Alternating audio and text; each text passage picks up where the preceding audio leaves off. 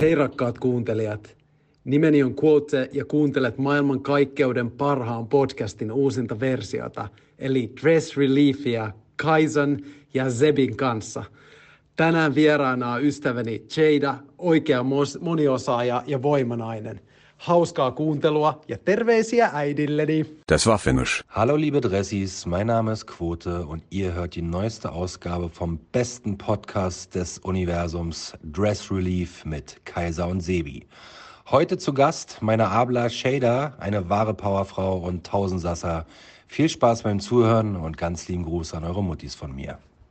Ich lebe in einer Welt voll Scheiße. Ey ihr Homeboys. Warum seid ihr alle so scheiße ihr möchte gern Dressis? Glaubt ihr, ihr könnt euch anziehen? Glaubt ihr wirklich, ihr könnt euch anziehen? Verpisst euch aus unserer Stadt. Du willst Community? Küsst deine Mutter.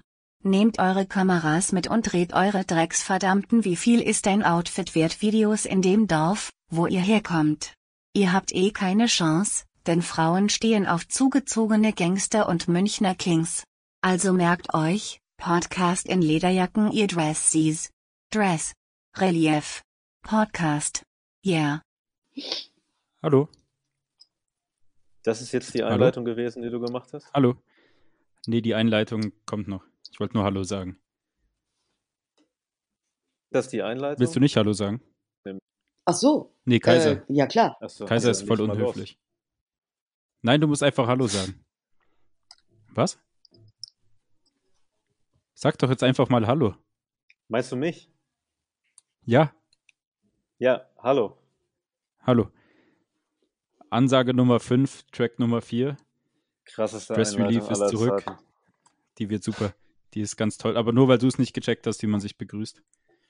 Naja, ich dachte eigentlich, dass wir uns im Vorfeld begrüßt hatten und das jetzt irgendwie äh, ja halt so eine richtig bombastische Ankündigung kommt. Aber naja, sie war bombastisch genug für diesen Podcast, also äh, bitte weitermachen. Genau, wir haben heute einen Gast dabei. Kaiser ist nicht der Gast. Kaiser ist der Mann ohne Gastfreundschaft, der die Leute nicht begrüßt.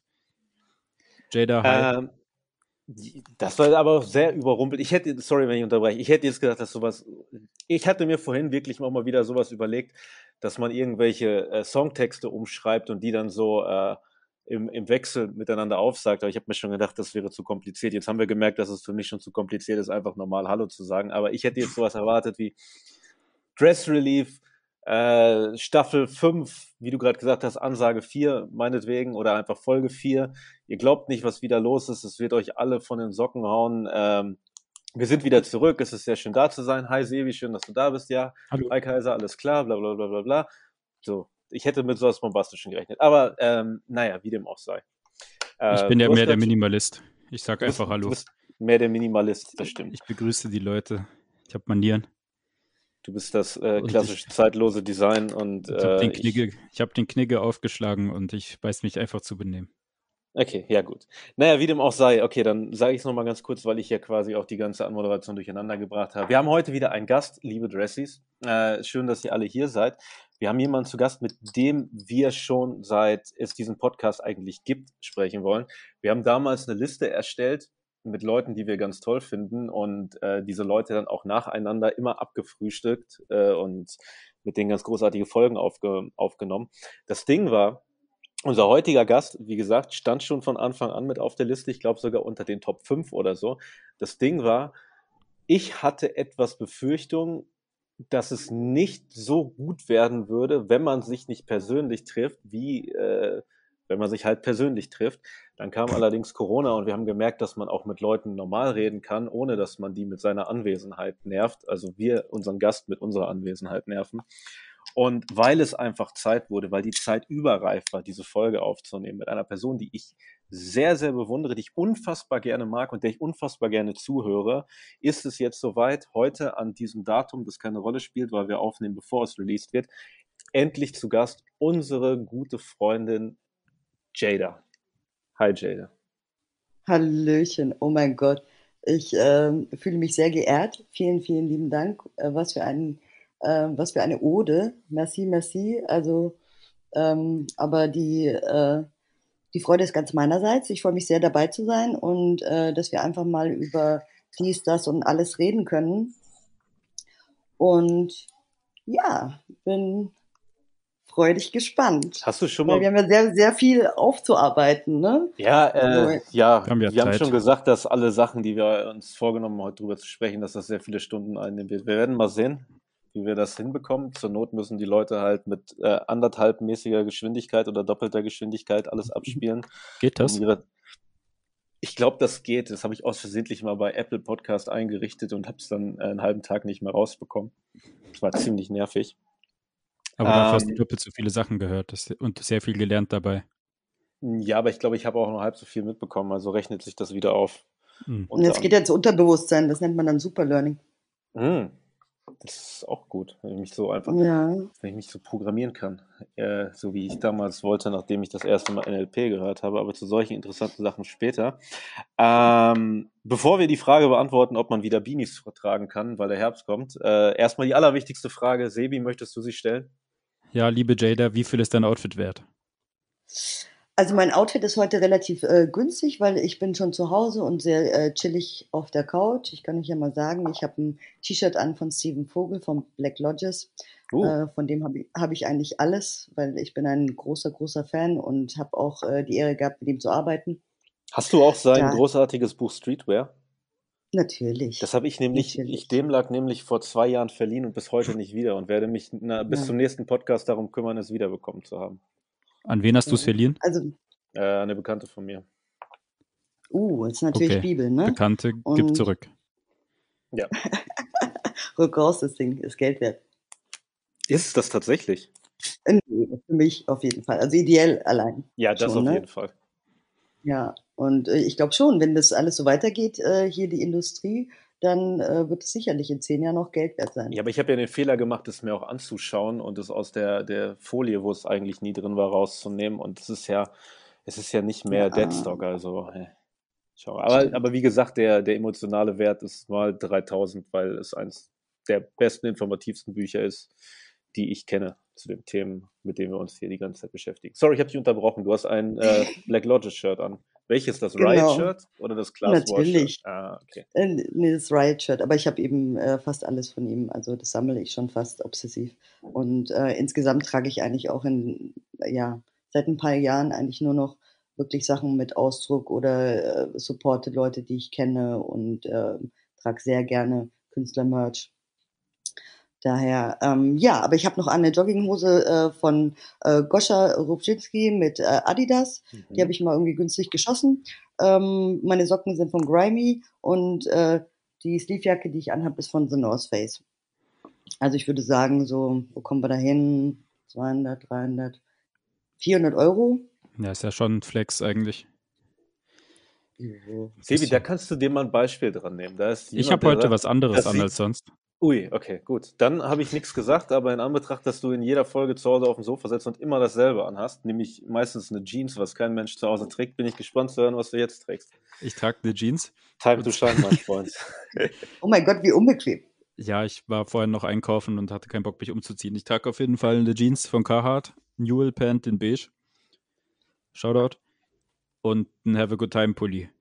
Der ist dunkelblau und hinten steht groß Have a Good Time drauf. Und sonst habe ich immer den grauen Nike Pulli aus dem Outlet an. Deshalb habe ich mich heute extra mal schick Aber der gemacht. ist heute in der Wäsche. Nee, der ist schon wieder gewaschen und Der ist zerfallen beim, beim letzten Anziehen. Er Schön. im Schrank. Ähm, Finde ich sehr beeindruckend, was du trägst. Ähm, Ja, kann, danke. ich, kann ich mich mit identifizieren, finde ich, finde ich gut. Hast du eine Ich gute Zeit? Ich habe eine sehr gute Zeit. Das verkündige ich zwar nicht über mein T-Shirt. Wenn ich über mein T-Shirt was verkündigen wollen würde, dann wäre es, dass äh, die Optik, die Überoptik-Tour 2002 ansteht, denn ich trage heute ein altes T-Shirt von der Überoptik-Tour 2002. Ich bin großer Rap-Merchandise-Fan und habe mir dieses Shirt, ich glaube 2003 oder so bei Downstairs gekauft. Es hat das beste Rap-Line-Up, was man sich heutzutage nicht mehr vorstellen kann, drauf. Ich beschreibe das Shirt eben. Es ist weiß, rote Schrift, Überoptik Tour 2002. Das Line-Up, Cool Savage, Echo Fresh, Sentence und DJ Uh. Desio. Und ich glaube, Super. so ein Shirt wird es in nächster Zeit nicht mehr geben. Ich glaube, auch wenn ich da irgendwann ein Instagram-Bild von mache und alle da drauf markiere und die es alle liken sollten, dass dann äh, die Welt explodiert und wir sind wieder im äh, Anfang der 2000er zurück. Ich werde es irgendwann mal ausprobieren, mal gucken, ob was dabei rumkommt. Aber naja, mein absolutes Lieblingsshirt. Äh, dazu trage ich, was ich glaube ich auch schon angekündigt habe, weil ich mich so gefreut habe, ich habe mir eine Needles Jogginghose gekauft bei den Freunden von Kali Roots im Sale, wo äh, irgendwie 50, 60 Prozent auf alles war.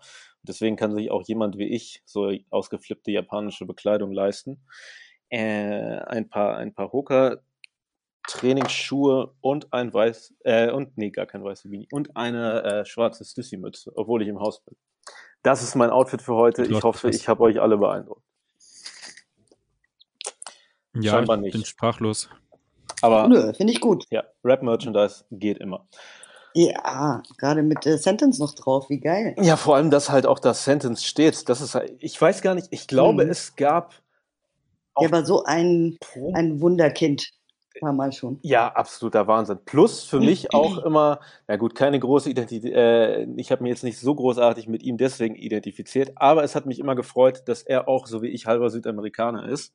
Mhm. Damit haben wir den, den Thron des Raps in Deutschland nämlich äh, erklommen durch ihn damals. Aber naja, ich würde auch gerne, ich weiß gar nicht, ob es Merchandise aus seiner Zeit als Sentino gab. Da bin ich mir nicht sicher.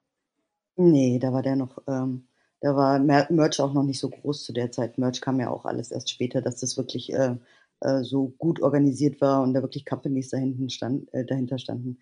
Ja, also, stimmt. Sentence hatte da nichts. Mhm. Schade. Schade. Der war ja da, der war richtig klein damals noch. Aber er wäre auf. kennengelernt, da war der 18, glaube ich. 18, war das bevor oder, warte mal, nee, hat er den gewonnen? Der hat damals der war, so Mixed Raw Deluxe. Vor dem Mixed Raw Deluxe Battle? Ja, weil der war äh, irgendwie, die Szene war ja klein damals, ne? Ähm, weißt du ja selber, irgendwie, es waren ja irgendwie so 20 Mann, jeder kannte jeden und gerade wenn da jemand so rausgestochen ist wie so ein Sentence, ähm, das, äh, der war schon was ganz Besonderes. Der wurde auch ähm, also wirklich geliebt auch von allen. Alle, alle haben den gefeiert und wir haben uns immer gefreut, den zu sehen. Also war ganz, ganz, ganz liebenswerter Typ. Ich weiß gar nicht, bist der in Wien? Wo ist der? Ich dachte, der wäre in Polen oder so. Dachte ich auch. Wieder, ah, ja, ja, stimmt, stimmt, stimmt. Ja, ja, ja, ja, ja. Da gab es ja auch eine Menge, Menge Beef dazwischen und so, ja. Ja, also Top-Talent immer noch. Ja, naja, Thema Rap was ja. machst du eigentlich? Bist du auch Gangster-Rap-affin unterwegs? Ja.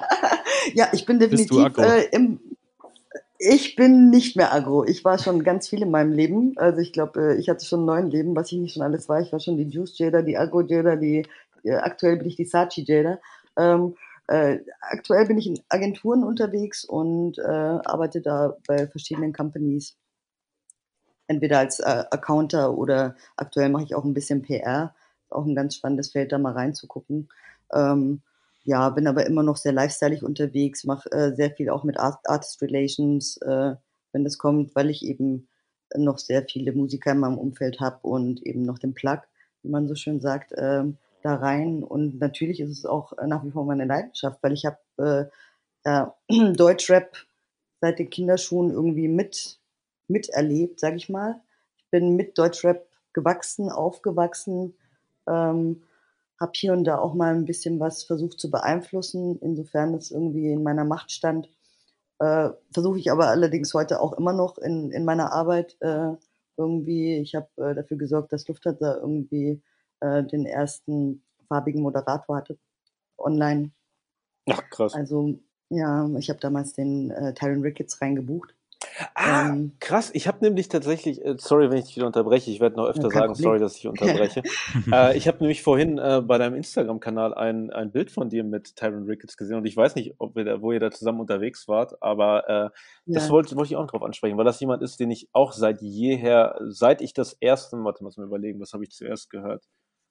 Seit ich das erste Mal Mellowback gehört habe, bin ich immer groß, mhm. einfach Quatsch, seit ich das erste Mal äh, Dings da gesehen habe, ähm, nämlich World Cup ganz großer Bewunderer. Ah. Ganz, ganz toller Typ. Mhm. Ja, super, super Junge, sehr positiv, hat einfach ein gutes Mindset und ich finde ganz, äh, ganz toll, was er mit Pentertainment schon immer gemacht hat. Ne? Und darf ich nicht vergessen, dass der dieses Afrodeutsch, diesen Kurzfilm, den der damals gemacht hat, der ist 20 Jahre alt. Ich habe ne? ich hab tatsächlich letztens ähm, Ich habe ein, wenn man wenn man es nicht gemacht hat, kann man drüber reden.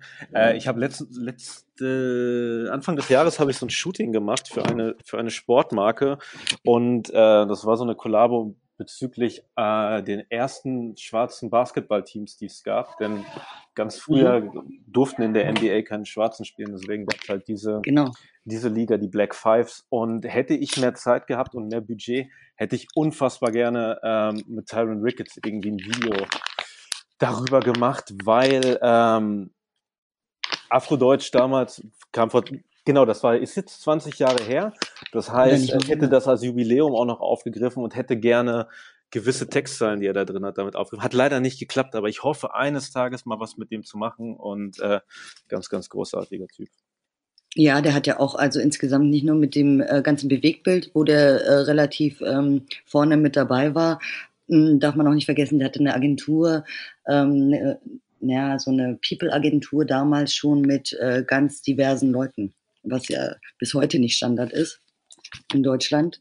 Und das eben auch schon vor 20 Jahren in Köln. Also der hatte auch schon sehr, sehr viel bewirkt. Ne? Ich habe noch den Original, das Original erste Sweatshirt, das es als Merchandise von Entertainment gab. Oh mein Gott, das, wenn du ihm das erzählst, der rastet aus. Ach, äh, als hätte ich das noch nicht bei Instagram gepostet und ihn da mal drauf verlinkt. Was denkst du denn? Und ist er ausgerastet? Äh, er hat sich auf jeden Fall gefreut und ich habe mich gut mit, gut mit ihm unterhalten. Er konnte es nicht so zeigen, wahrscheinlich. Ich, ich habe schon, ich habe es gemerkt. Ich habe es auf jeden Fall gespürt und äh, ich bin glücklich drüber. ja. Also du hast gerade die ganzen verschiedenen Jadas, die es gibt, Ups, die es gab, aufgezählt. Äh, um, und natürlich, du hast viel im Bereich Musik gemacht, du hast viel im Bereich Mode gemacht. Generell kann man sagen, du hast halt viel im Bereich Kultur gemacht.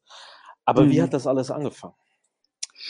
Also ich glaube, angefangen hat es bei mir äh, definitiv mit meinem älteren Bruder, wie, wie so oft. Ne? Äh, bei dir äh, war es ja ähnlich. Äh, irgendwie mein, mein, erst, mein erster Song, woran ich mich noch erinnern kann, dass ich den wirklich laut mitgeschrien habe als Kind, äh, das das war einfach Two Life Crew, ne? Ähm, das war wirklich so One and One, we're having some fun. Also es war crazy. Dieses Album habe ich geliebt als Kind. Und äh, dann hatte eigentlich relativ schnell dann auch eben NWA und Public Enemy und so gehört. Dann habe ich das alles zwar gehört, aber nicht so richtig mitbekommen. Äh, ich meine, Hip-Hop äh, oder, oder Rap an sich ist ja schon immer in so Zyklen verlaufen. Es war ja nie äh, damals nicht so, dass es so mainstreamig war. Das heißt, Mm, es war ja auch immer ein Thema ein bisschen der Unterschicht, würde ich mal sagen, so ein bisschen der Outlaws, weil ähm, da, also ich bin in Bayern aufgewachsen, wie gesagt, und äh, damals war man nicht unbedingt hip, wenn man wenn man Hip Hop und Rap gehört hat, äh, dann eben durch meinen Background, äh, da gab es auch noch eine große Freestyle-Phase dazwischen, ne? Mhm. Äh, so diese ganzen Stevie Bs und, und so, das haben wir natürlich zu Tode gefeiert. Auf einmal gab es äh, Dance-Crews überall. Und in Nürnberg äh, gab es äh, das größte Dance- Festival und äh, da kamen dann immer die Crews aus, aus ganz Deutschland und haben dann gegeneinander getanzt. Das war, das waren so, das war so mein Einstieg in die, in die Musik. Und ähm, ich habe ja, nach der ganzen Freestyle-Geschichte kamen dann natürlich so, kamen die ersten deutschen Sachen. Äh, Cora E. Schlüsselkind hm. war die erste, war, also, war das, ja, war die erste Single, die ich einfach richtig gefühlt habe. Es war auch die erste Frau, die war auch äh, vom Typ, war die uns ja auch ein bisschen ähnlicher. Ähm, also das fand ich natürlich mega, wie ja, dann natürlich Michael Jackson, die ganze Geschichte. Ich habe dir ja letztens auch schon erzählt, äh, also kulturell insgesamt hat uns das mega geprägt, weil ich hatte keine Vorbilder. Ne? Mhm. Als äh, irgendwie kurdisch-türkisches äh, kleines Mädchen da in Bayern, da ähm, haben wir uns dann an der Janet Jackson irgendwie orientiert. Ich habe Baby Hair von Michael Jackson und Jen, Janet Jackson das erste Mal gehört und gelernt und wir haben damals uns schon die Haare gelegt und irgendwie auftupiert und also und äh, dann kam Alia, die war dann auch noch, äh, eben ja auch so ein bisschen mein Age, also und dann darf man nicht vergessen, dass alles so whitewashed in diesen ganzen Videos. Das heißt, äh, wir haben uns damit äh, richtig identifizieren können. Das waren so die ersten Vorbilder, sag ich mal. Dann ging es relativ zügig zu MC Light und die ganzen Frauen fand ich natürlich mega. Foxy Brown war mein Shit. Wir sind durchgedreht im Club. So, ähm, ansonsten 3P war für mich ein Meilenstein, weil äh, das war zum ersten Mal für mich echter Rap. Und äh, natürlich, was man bei mir nicht vergessen darf, Kartell. Ne? Kartell war ein Riesending, nicht nur in Deutschland, auch in der Türkei. Und äh, Kartell war, waren die ersten, war ein Projekt von mehreren äh, deutsch-türkischen Rap-Crews, richtig? Gen genau, mhm. genau. Unter anderem eben äh, zwei aus Nürnberg und ähm, und das waren eben die ersten Kennex, die richtig Lärm gemacht haben. Und äh, wir waren einfach stolz. Ne? Wir waren zum ersten Mal richtig stolz, haben, haben gefeiert, haben, haben uns identifizieren können damit. Und ähm, ja, war einfach eine mega Zeit. Wann war das so, ungefähr? Wann war das? Äh, 97? 97, 98, glaube ich. Ja, ja. Wenn du, wenn du sagst, du hast ja gerade äh, große Props an 3P gegeben äh, und mhm. gesagt, dass das die ersten waren, die halt äh, streetmäßig unterwegs waren. Wie sah es denn vorher aus? Vorher gab es was anderes als die Fantastischen Vier damals? Nein, oder? Ich meine, nee. ich, ich, ich würde das denen auch nicht Schon? vorhalten, wenn ich die irgendwann mal treffen würde oder so, aber ich konnte niemals was damit anfangen.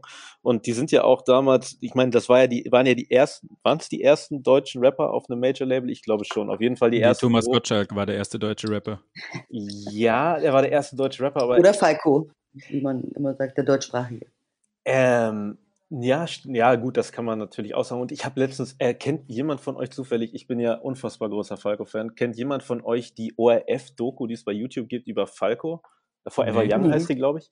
Da gibt es so gute Ausschnitte drin äh, ähm, aus der Zeit, als er in New York gelebt hat was äh, kurz nach Rock Me Amadeus war und das war ja, glaube ich, boah, ich lehne mich jetzt wahrscheinlich zu weit aus dem Fenster. Das war irgendwann Anfang der 80er und auf jeden Fall gibt es da so gute Aufnahmen, wie er durch New York spazieren geht und vor allem, wie er in seinem Apartment rumhängt und Afrika Mabata kommt zu Besuch und dann unterhalten die sich halt über, über Hip-Hop und äh, das ist richtig, richtig gut, sehr empfehlenswert. Und äh, naja, auf jeden Fall, äh, kurz, kommen wir kurz zum Punkt. Die Fantastischen Vier war für mich immer so äh, Larifari, wir sind lustige Deutsche und rappen über lustiges Zeug Musik und ich konnte damit niemals etwas anfangen. Leider. Nee, damit, damit konnte ich leider auch gar nichts anfangen. Das, äh, das war für mich äh, so ein bisschen, naja, wie, wie es so oft pa passiert, immer dieses Intellektualisieren, was in, was in Deutschland immer passiert. Das ist ja später in, in der Streetwear auch irgendwie, hatte ich ja auch immer das Gefühl dass äh, der Ur Ursprung kommt immer aus dem Hip-Hop, das sind immer echte Leute und dann, wie es weitergetragen wird, ist dann immer so so komisch intellektuell, so ganz äh, so einfach zu verkopft auch und mhm. ähm, einfach dadurch nicht, äh, nicht echt genug. Klar, irgendwie, es gab auf jeden Fall in Frankfurt eine große Szene, aber ich war damals einfach zu klein, dass ich, äh, als dass ich das mitbekommen hätte. Es gab einen Max Boon, der damals schon irgendwie, äh, ähm, irgendwie, da war schon gerappt hat, so die ersten Anfänge gemacht hat. Es gab dann schon Islamic Force, äh, aber an die kam man ja, also da hatte man nicht so den Connect. Äh, so, die hat man einfach jetzt nicht so gehört. Die waren auch nicht im Mainstream ähm, erfolgreich, so dass wir da gar nicht, gar nicht rankamen. Äh, später habe ich natürlich von denen erfahren und fand es natürlich auch super. Ne? Gerade natürlich Islamic Force. Äh, das war auch einer der Gründe, warum ich natürlich nach Berlin wollte und diesen Vibe äh, auch äh, spüren wollte. Wahrscheinlich auch der Grund, warum ich seit 20 Jahren in Kreuzberg lebe. Ähm, und Aziza A muss ich natürlich auch noch nennen mhm. als äh, Female MC. Ne, heute eine sehr gute Freundin von mir, aber es, äh, ich bin immer noch äh, geflasht äh, von dem, weil die hat sich damals auch äh, gegen, gegen alle Männer durchgesetzt und wurde hart gehatet ihr Leben lang dafür. Und ähm, dafür bekommt sie nach wie vor sehr, sehr viel Props von mir. Also auch äh, ganz krass. Die wenigen Frauen, die es damals äh, gab, haben sich, haben sich dann aber auch wirklich durchgebissen. Ganz geil. Kennt ihr oder habt ihr davon gehört, dass es jetzt so eine ARD-Doku-Reihe über Hip-Hop in Deutschland gibt? Nee. Die ist das nicht diese Frankfurt-Geschichte mit Moses? Äh, ist, das, ist das nur Frankfurt? Äh, ich glaube, die heißt Ur Ursprung. Hm, ja, das hat mir ein Kollege letztes geschickt, der meinte, also Dichtung und Freiheit, wie Hip-Hop nach Deutschland kam, heißt das. Ich habe es noch nicht ja. geschafft, mir das anzuschauen, aber äh, jetzt, wo ich da so durch. Äh, durchscrolle. Ich sehe auf jeden Fall fast nur Frankfurter, die da was erzählen. Auf jeden Fall. Äh, Na, macht ja Sinn wegen, den, wegen dem Bass. Ja, eben. Wegen, Ja, ja, Genau. ja macht ja Sinn. Ne? Äh, Da, da waren halt die großen, großen Base, Bases. Und äh, in Nürnberg gab es ja auch äh, eine große Base. Das heißt, ich habe ja auch, ich habe auch meine erste Raiders-Jacke aus dem PX bekommen. Ich kann mich noch erinnern, es gab keine Pringles in Deutschland. Ich war, ich war der Shit in der Schule mit meinen Pringles. Irgendwie Onion. So. Also, und ich meine, die Raiders-Jacke, die war auch XXL, ne? Und äh, ich bin seitdem, glaube ich, auch nicht mehr gewachsen und war damals schon auch nur 1, äh, 1,60, beziehungsweise wahrscheinlich damals nur 1,55. Also es muss auch fürchterlich ausgesehen haben. Hast du die noch? Aber also ich habe sie letztens mal gesucht. Ich habe äh, bei meiner Mutter im Keller, aber irgendwie ist sie weg. Schade, schade, die war wunderschön. So, die hatte so gesteppte Arme, schwarz, einfach nur ein schlichtes Raiders-Zeichen links und es war so silkig. Äh, der Rest war so grau silkig. Und das werden sicher auch noch die LA Raiders gewesen sein und nicht die Oakland Natürlich. Raiders, oder? Nee, nee, nee, Ja, es waren die LA Raiders, sehr, sehr natürlich. Natürlich. Ähm, Ja, und äh, also das hat uns natürlich auch modisch äh, ganz, ganz klar beeinflusst, ne? Alles, was wir gesehen haben in den, auf MTV und in den Musikvideos. Und wo hat man die Sachen dann herbekommen, wenn man kein PX zur Hand hatte? Ebay. Falls die Leute nicht wissen, was PX ist, ich weiß Amazon. selber nicht, was PX bedeutet, aber PX sind die Läden, die in äh, amerikanischen Kasernen drin waren, richtig? Für die GIs. Genau. Genau, genau. Und du konntest halt nur rein, wenn du äh, eben Familienmember irgendwie hattest und darum, äh, und diejenigen konnten auch nur ihre Größe kaufen. Darum war eben auch meine Jacke, also angefühlt hat sich wie eine XXXL. Ach krass, man konnte nur 13. seine Größe kaufen. Ja, darum war die eben auch so baggy und so und so viel, viel, viel zu groß. Das sollten Nee, sich mal Turnschuhläden heutzutage zum Vorbild nehmen. Na, es, es, es gab ja keine, äh, keine Marken so richtig. Ne? Die, die allererste Marke, die wirklich äh, produziert hat, äh, war also meiner Meinung nach Homeboy, wo ich äh, wirklich was kaufen konnte. Ansonsten waren es äh, die Levi's von meinem Bruder, die er sich auf dem Polenmarkt gekauft hat, äh, günstig. Ne? So, die ich dann einfach runtergerockt habe mit äh, Fußballschuhen, weil Sneaker gab es ja auch nicht richtig. Ne? Also wir kamen ja an, an nichts ran. Ja, stimmt. Und Es war davor, es gab den Forum und äh, danach äh, gab es ganz lange gar nichts. Da wurden keine Turnschuhe getragen zu meiner Zeit. Und dann war ich eben die erste mit den Fußballschuhen und wurde noch dafür ausgelacht, mit den äh, weil Fußballschuhen. sie, ja, weil das eben, weil das waren die einzigen flachen Sneaker, die ich gefunden habe. So, die habe ich mir dann, äh, die habe ich mir dann im, im Outlet, war das sogar in Herzogenaurach, äh, ich glaube sogar in Herzogenaurach gekauft und habe die dann getragen und ich weiß noch, damals waren dann so die ersten Skater waren dann so, ne, das waren so die coolen und äh, die haben mich dann echt ausgelacht, ne, für meine äh, dunkelblaue Levi's Baggy Baggy Jeans, weil ich eben schon so äh, weit getragen habe und die flachen Adidas äh, Fußballschuhe. Mit war Look. ne? Ja, ja, kommt ja alles wieder, ne? Also, aber egal, in welche Zeit ich zurückgucke, wenn ich zurückdenke, als ich nach Berlin gezogen bin, das war ja äh, 2000, 2001, äh, ich meine, das war original das, was jetzt alle tragen. Also mit den, ähm, mit den Schlaghosen und den, und den, ja, den klobigen Boots. Also ich fühle mich, ich habe einen Backflash nach dem anderen. Ja, vor allem Ja. jetzt durch diese ganze Internetsache, wo alle Subkulturen miteinander verschmelzen und man Ja. nicht nur mit seinen, da sind die Hip-Hopper, da sind die Skater, da sind die Emos, sondern alles ist irgendwie alles. Jeder hat Zugriff auf alles und kann machen, worauf er Bock hat. Man hat das Gefühl, dass die Sachen viel schneller zurückkommen, als jetzt vor ein paar Jahren das noch der Fall war. Gefühlt ist jetzt Ja. 2014 demnächst zurück. Mhm, absolut, das wird ganz schnell gehen. Äh, aber was ich ganz schön finde, ist, weil früher war es schon so, dass äh, wenn ein Trend da war, dann hat den auch jeder mitgemacht. So irgendwie. Und äh, jetzt ist es so, also ich muss nicht mehr jeden Trend mitmachen. Ich kann auch einen komplett anderen Look fahren. Ich kann einen komplett 80er Look fahren und ist auch okay. So, dann geht man nicht, äh, ist man nicht so outlaw-mäßig. Früher war es schon noch gleichgeschalteter, was natürlich auch daran lag. Wir, wir haben eben alle auch denselben Input bekommen und äh, waren natürlich von denselben Sachen beeinflusst. Aber es war in, in Sachen Einkaufen war es wirklich nicht einfach. Ne? Ich kann mich, also frag mich mal, wann ich den ersten Air Max bekommen habe. Wann Den hast du den ersten Air Max Ne? Wann hast du den ersten Air Max bekommen? Ja, 2,7. Ja, Es gab doch keine vorher. Da wurde dann bei, bei Nord in Mitte, haben die dann äh, irgendwie zwei Modelle gehabt, äh, von jedem, von jeder Größe einen. Da musste ich mich dann mit Handnet irgendwie, äh, wir hatten dieselbe Schuhgröße. Da war es dann, weil als sie einen bekommen habe, ich einen bekommen, ne? wenn man Glück hatte. So. wer den besseren Plug hatte, hat dann den Schuh abbekommen. Und alles andere habe hab ich dann noch irgendwie aus Amiland bestellt, irgendwie äh, den ersten Jordan. Aber es war dann auch so Glückssache. Kommt er an, kommt er nicht an, ne? landet er im Zoll? Was, was passiert? Wie, wie geht's weiter? Also es ähm, ist eigentlich total, total spannend, ne? Weil könnt ihr euch denn noch an die Homeboy-Zeit erinnern? Also ich Also habe ich sowieso nicht. ich habe Homeboy selber nicht getragen. Klar kannte ich das und das war, wie du gesagt hast, eine so der ersten Sachen, die available hier waren, weil das ja, wie viele Leute auch nicht wissen, ist ja eine deutsche Marke, ne?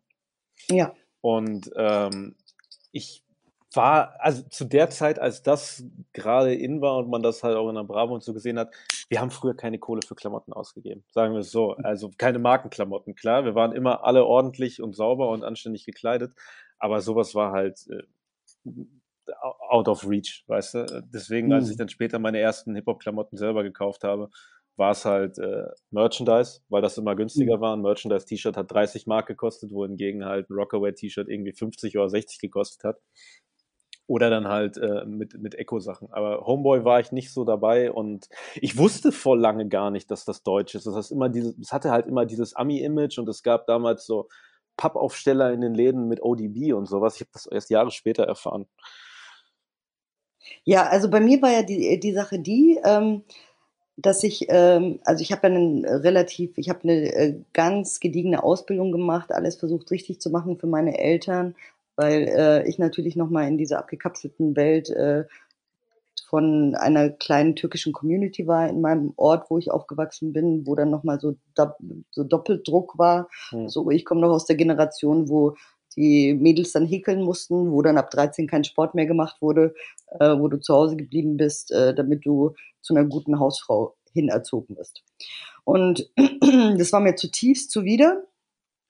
Und äh, ich habe äh, erst versucht, mich anzupassen und eben versucht, alles richtig zu machen. Habe dann eben so Industriekauffrau gelernt und äh, meine Eltern waren super happy, als ich dann in meinem Kostümchen dann immer irgendwie äh, auf Arbeit gegangen bin. Ich habe das auch kurz genossen. Ne? Also ich mache mich auch gerne mal schick, aber nicht auf Dauer. Und äh, das habe ich dann durchgezogen und dann habe ich einen kompletten Switch gemacht. Dann habe ich einfach gesagt, pass mal auf, war nett mit euch und so. Ich muss jetzt aber mal hier raus in die Welt und bin dann eben nach Nürnberg gezogen und ähm, habe angefangen bei Radio Z äh, Nachrichten zu moderieren. Mhm.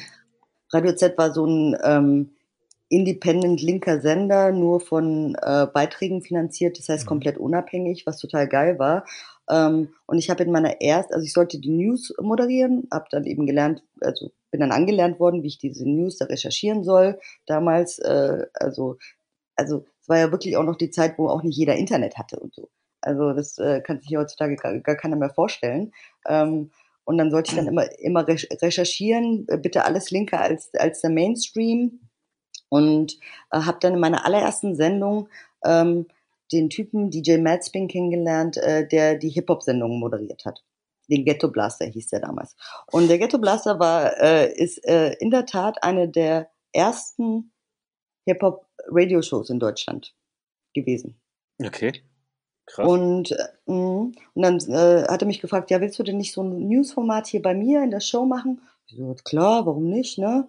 Bin ich dabei? Na, zack, bum, bang, saß ich eine Woche später auf einmal bei ihm und äh, habe versucht, da irgendwie Asty Alone äh, auszusprechen, weil der hat nur East Coast gehört und äh, ich bin eigentlich eher schon ein bisschen West Coast Kind, weil eben wir hatten ja auch die Army Bases und wir haben uns eben mit den äh, wir haben uns halt dann auch eher mit den Mexikanern, sag ich mal, irgendwie identifiziert, die da waren. Das heißt, mein Bruder und seine Homies, die haben, die haben, also wir hatten so einen dabei, der hatte wirklich, äh, einer seiner Homies, äh, die nannten alle nur Teflon.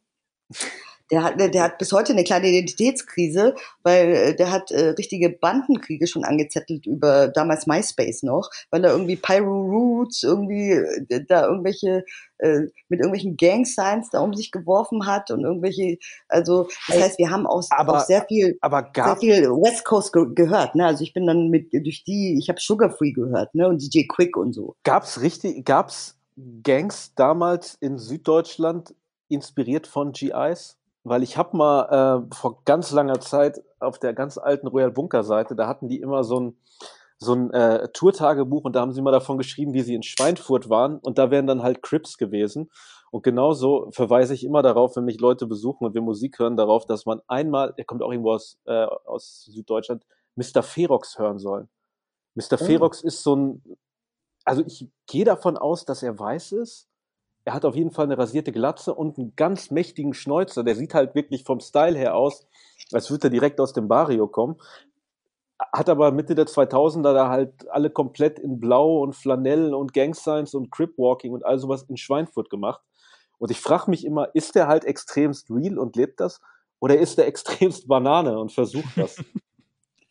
Also äh, es ist in der Tat so, bei uns gab es definitiv auch ganz viele, weil es eben super viele Bases gab. Äh, äh, Es gab so die, die besten Clubs waren in Nürnberg, die sind aus Frankfurt, aus Stuttgart, von überall sind die angereist, um äh, bei uns auszugehen äh, in, in der Nürnberger Gegend. Und äh, eben so die Generation von meinem Bruder wurde halt richtig von denen beeinflusst. Eben sprich unser Teflon, der denkt bis heute irgendwie, er kommt eigentlich aus LA.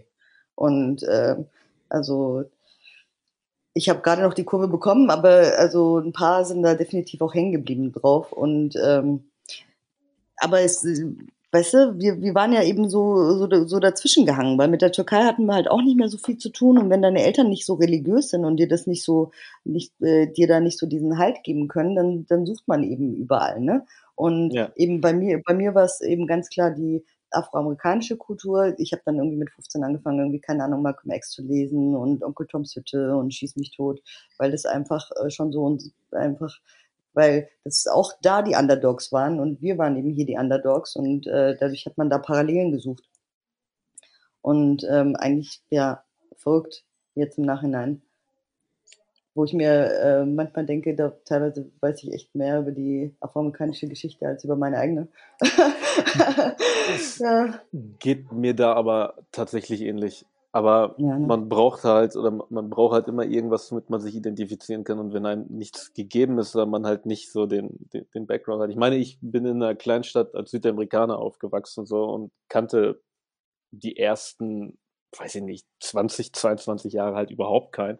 Und natürlich äh, waren aber CDs und Filme immer zur Hand. Und wenn dann nur in einem, ich meine, alleine, gut, ich habe jetzt keine Bandenkriege angezettelt, aber Noch nicht. Blood in, Blood out, so, das Ja. ist halt O-Dog, das Ding, was ich mir O-Dog. angeguckt habe und um zu sehen, okay, so, so bin ich. So einer bin ich Mhm. auch. Ich mache nicht diesen Scheiß, aber so einer bin ich halt auch.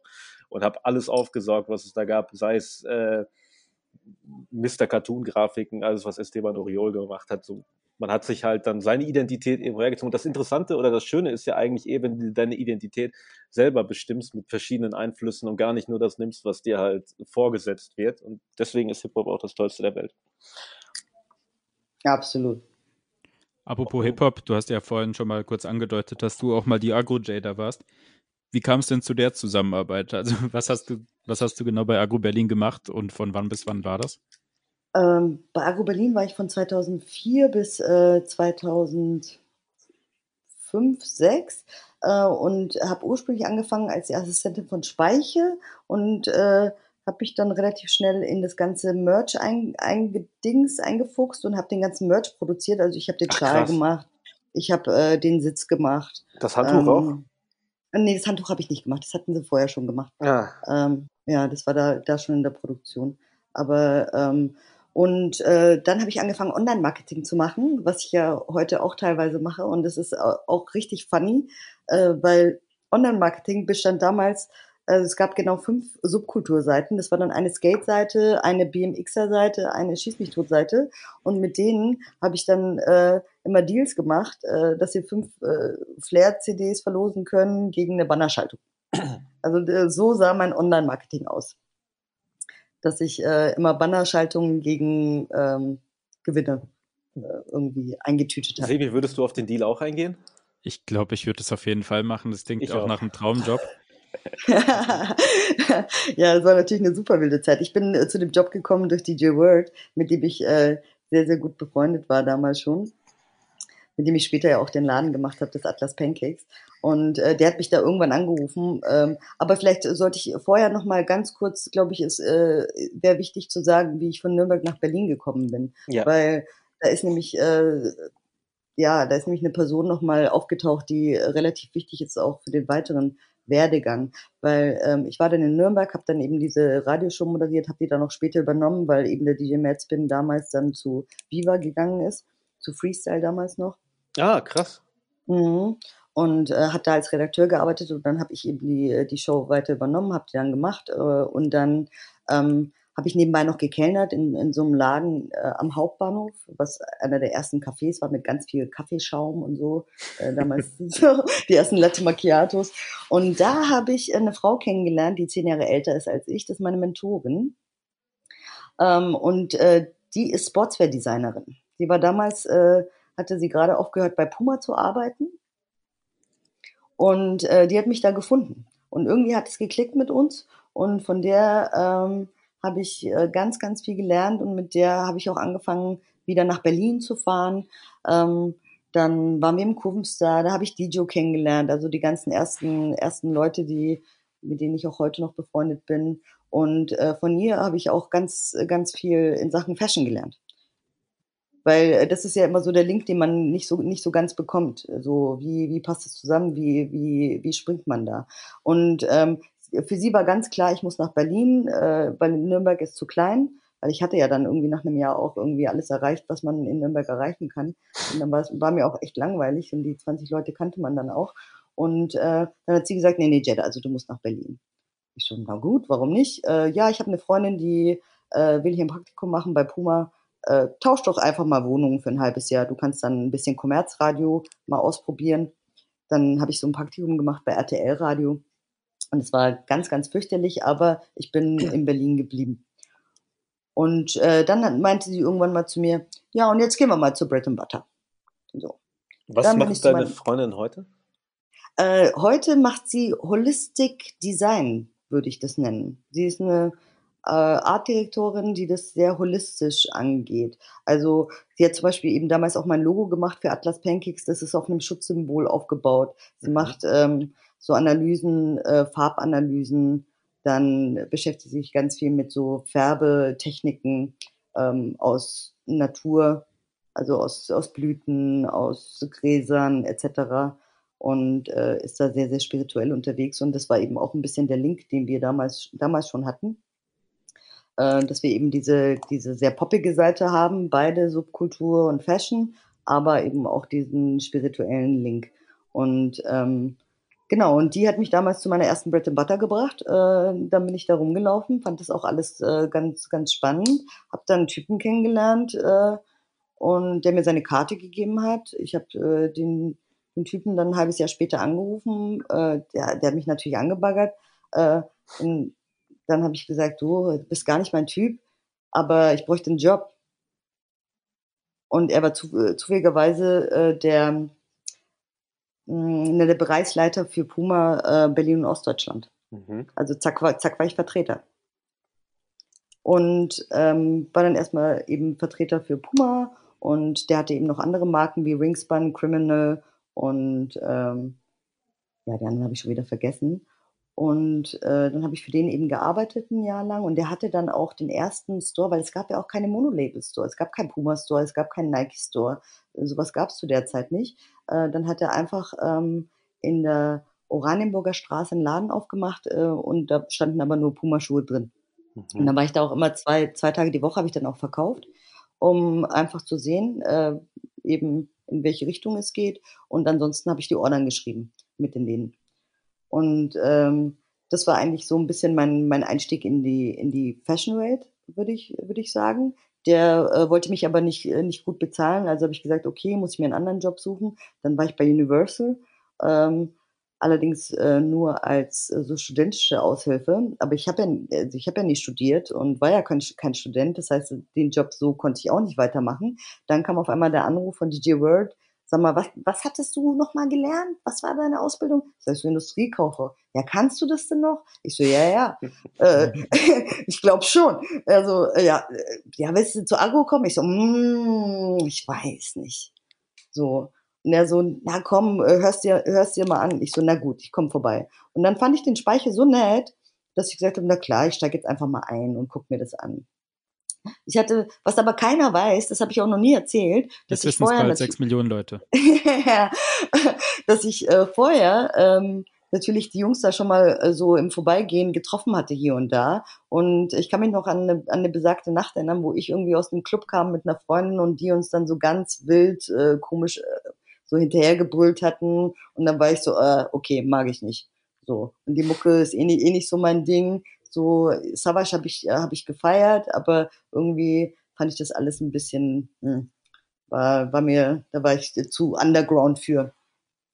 Und aber dann saß ich auf einmal in dem Büro und ähm, und und es war eine komplett andere Ausgangssituation als bei, bei Universal, weil bei Universal war es so, dass ich äh, da überall, ich hatte überall Gästeliste, äh, ich habe nur eine E-Mail geschrieben, überall gingen die Türen auf, äh, so man war wie ein, so ein kleiner Popstar, sag ich mal. Und äh, bei Agro wollte keiner mit dir reden, weil damals zu der Zeit waren wir ja nicht besonders beliebt. Die ersten, die independent waren, die, ganze, die ganze ähm, Industrie hat uns gehatet, die Medien wollten nicht mit uns sprechen, ähm, beziehungsweise haben dann ja auch echt nicht gut berichtet, dann diese ganzen In Indizierungsverfahren und so. Also das Image war ja highly schlecht damals von uns. Ähm, aber dadurch, dass man ähm, alle, alle zusammen sehr, sehr viel gearbeitet hat und dann ich natürlich auch alle kennengelernt habe und äh, jeder einzelne von denen ja super sweet ist, ähm, hat man dann auch äh, so ein Wir gegen den Rest der Welt äh, Attitude entwickelt, die ich ja eh kannte, weil diese Ignoranz musste ich ja durch Hip-Hop und äh, Ich sein eh entwickeln. Weil ähm, ich meine, ich habe ich hab deinen Artikel gele gelesen im Title Mac, ähm, Kaiser. Oh, danke. Und ja, äh, su super gut und ich äh, hatte, musste mir fast eine Träne verdrücken, weil das hat mich auch echt, echt ein bisschen getoucht so. Das haben ähm, mir schon mehrere Leute gesagt und das finde ich richtig, richtig krass. Also vielen, vielen Dank dafür. Schick mal. Ja, äh, absolut. Äh, bitte, bitte auschecken. Title Max, super Artikel von Kaiser. Und äh, na, die Sache ist halt die, äh, wir, wir mussten lernen, ganz, ganz viele Sachen nicht so an uns rankommen zu lassen. Und, ähm, und eben diese einfach ignorant zu sein. Ich glaube, ignorant ist das richtige Wort und ich glaube, äh, ich würde sagen, ich bin auch bis heute noch sehr heilig ignorant und das auch gerne. Hier und da mal. So. Weil äh, grundsätzlich ähm, habe ich von niemandem Respekt. So. Der muss mir erstmal gezeigt werden. So, indem du äh, am besten, im besten Fall natürlich, indem du einfach ein netter und guter Mensch bist. So. Ähm, ja, aber shit, jetzt bin ich wieder abgeschweift, ne? Mhm. Äh, dadurch war ich in Baaro. Das ist komplett faszinierend, so ich könnte dir stundenlang zuhören. Oh, sweet. Nee, also dann waren wir bei Agro und dann war ich natürlich dann drin und dann saß ich auch bis 11 Uhr nachts, ne? Auf einmal. War zwar super schlecht bezahlt, aber, aber saß dann da und habe alles gegeben. Und was ich, äh, in, wenn wir jetzt den Link wieder zum Fashion machen, muss ich sagen, Flair, Flair, Flair. Flair. Der, der, das Flair. Motto dieses Podcasts. Mann, dieser Junge, ne? Also äh, ich muss echt sagen, äh, und ich kenne in, inzwischen ja, wie viele Rapper habe ich kennengelernt in der Zwischenzeit? Sind es äh, 400? I don't know. So, aber keiner hatte einfach den Riecher wie er. Er hat damals schon, äh, keine Ahnung, ich bin ins Office gekommen und hatte damals, damals noch so High-Top Nikes so mit äh, Lasergravur. So, und war, ich war total stolz auf die Dinger. Und äh, Flair guckt mich an und sagt so, Jada, du brauchst Air Max. Ey, und ich äh, muss sagen, drei Jahre später war ich so, der Junge hatte recht. Der Junge hatte recht, weil als ich meinen ersten Air Max dann anhatte, den Einser, dann war ich einfach nur noch glücklich. Ne? So dieses Feeling äh, vom Fußbett, äh, so das, äh, ich glaube, das, äh, diesen, diesen Flash werde ich nie mehr wieder haben. Na gut, der Boost hat den nochmal in mir ausgelöst, aber ansonsten glaube ich, ich finde ja, auch, ich finde ja auch tatsächlich, ähm, also ich möchte jetzt auch niemanden beleidigen oder so, aber gibt es abgesehen von Flair irgendwelche Rapper in Deutschland, die so lange schon dabei sind, ohne musikalisch irgendwie peinlich geworden zu sein? Ich bin großer Fan von, Flair, von Flairs Musik, also wirklich. Ich höre mir alles, wenn es neu rauskommt, liebend gerne an, freue mich darüber. Aber gibt, die Leute werfen dem ja immer vor, er würde irgendwelche Ami-Sachen kopieren oder sowas, wobei man Machen ja alle. Alles hat, Machen alle. alles hat dort. Machen alle. Aber auch schon immer. Aber Kaiser, genau, das wollte ich auch gerade sagen. Sebi, das ist ja schon immer passiert. Es wurde ja schon immer eins zu eins kopiert. Weißt du, wir tun so, als wäre das jetzt ein neues Phänomen, nur weil jetzt äh, äh, der liebe Klo da alles aufdeckt. Nee, nee, nee. Also, das war ja schon immer ein Problem, nur äh, wir haben es früher äh, einfach nicht mitbekommen. Ja, oder, den, oder, was heißt, wir haben nicht oder wir, wir, wir waren uns dessen bewusst. Ich meine, so jemand wie, wie, wie, wie Savage oder die Leute aus seinem Umfeld, die haben ja auch immer raushängen lassen, dass die so komplett geistesgestörten LA Underground hören, der halt fast unhörbar ist und deswegen auch so über die Beats holpern. Aber ähm, wir wussten halt damals, dass Hip-Hop bedeutet, Sachen zu nehmen und die halt für sich zu interpretieren. Ich glaube, das Problem heutzutage ist ja eh, dass alle Leute bei Social Media sind und da kann auch mal Dieter Durchschnitt eine große Fresse gegenüber Flair haben und ihn markieren und sich dann geil fühlen. Weißt du, was ich meine? So, Oder jemand, wenn mal jemand das gleiche Sample nutzt wie jemand anders, dann so, boah, der hat von dem und dem kopiert, dabei haben die ein Sample von vor 50 Jahren hergenommen, was schon 6 Milliarden Rapper mal hatten. Ja, ganz genau. Und diese Leute, die heutzutage, es sind heutzutage eh so, das sind Zuschauer, weißt du? Du machst dir dein Social Media Profil und dann bist du Zuschauer, kannst aber auch durch irgendwelche Ads, äh, Flair und so weiter daran teilnehmen, meinst du? Und deswegen haben die Leute eine große Fresse und regen sich halt über sowas auf. Klar, wenn man sich die, wenn man sich solche Seiten anguckt, wie äh, hier Deutschrap ist fresher denn je, es ist schon echt sehr, sehr hart, wie hart, wie hart manche Leute beiten. Aber es ist nichts Neues und es ist auch nicht generell immer Byten, meiner Meinung nach. So, das ist halt, wie du es samplen. Das ist meine Meinung dazu. Hm, ja, ja, ist ein interessanter Punkt, weil ähm, jetzt diese Lelele-Kultur, ne, die, ähm, die sehen wir ja als, äh, als sehr negativ an. Ich finde die ja sehr positiv, weil diese Jungs geschafft haben, was vorher keiner geschafft hat. Weil, äh, was hören wir bei den Franzosen, wenn wir gerade Rap hören? Wir wollen, ähm, weißt du, wir wollen die Maghrebs hören. Wir wollen äh, die Farbigen hören. Wir wollen äh, die hören, die auf der Straße, die, äh, wir wollen den Untergrund hören. Und ähm, von, von außen gesehen haben diese Jungs äh, mit dieser Fusion aus diesem Orientalischen und äh, dem Rap eigentlich was ganz Neues geschaffen. So. Und ich bin auch der, der Meinung, dass eigentlich noch nie, äh, äh, also das ist ja nicht wirklich Rap, ne, muss man auch mal ganz klar sagen. Ich würde es jetzt mal äh, in den Rahmen Hip-Hop packen. Ähm, im, Im Rahmen von Hip-Hop äh, war es ja auch noch nie so positiv. Weil äh, wann, zu welcher Zeit hast du so viele Liebeslieder gehört wie jetzt? Nee, früher war Rap, muss halt um Rap gehen und wenn du nicht Rap über Rap machst, dann kommen die Westberliner und machen Song gegen dich, weil du nicht über Rap rappst. Das ist eine Tatsache. ja, und aber versteht ihr, was ich meine, dass das eigentlich ein Exportschlager ist, äh, den, den wir gar nicht so, den wir eigentlich haten und total cringig finden, aber die ein Ami richtig geil findet. Weil äh, für dem sein Ohr ist es was ganz Neues.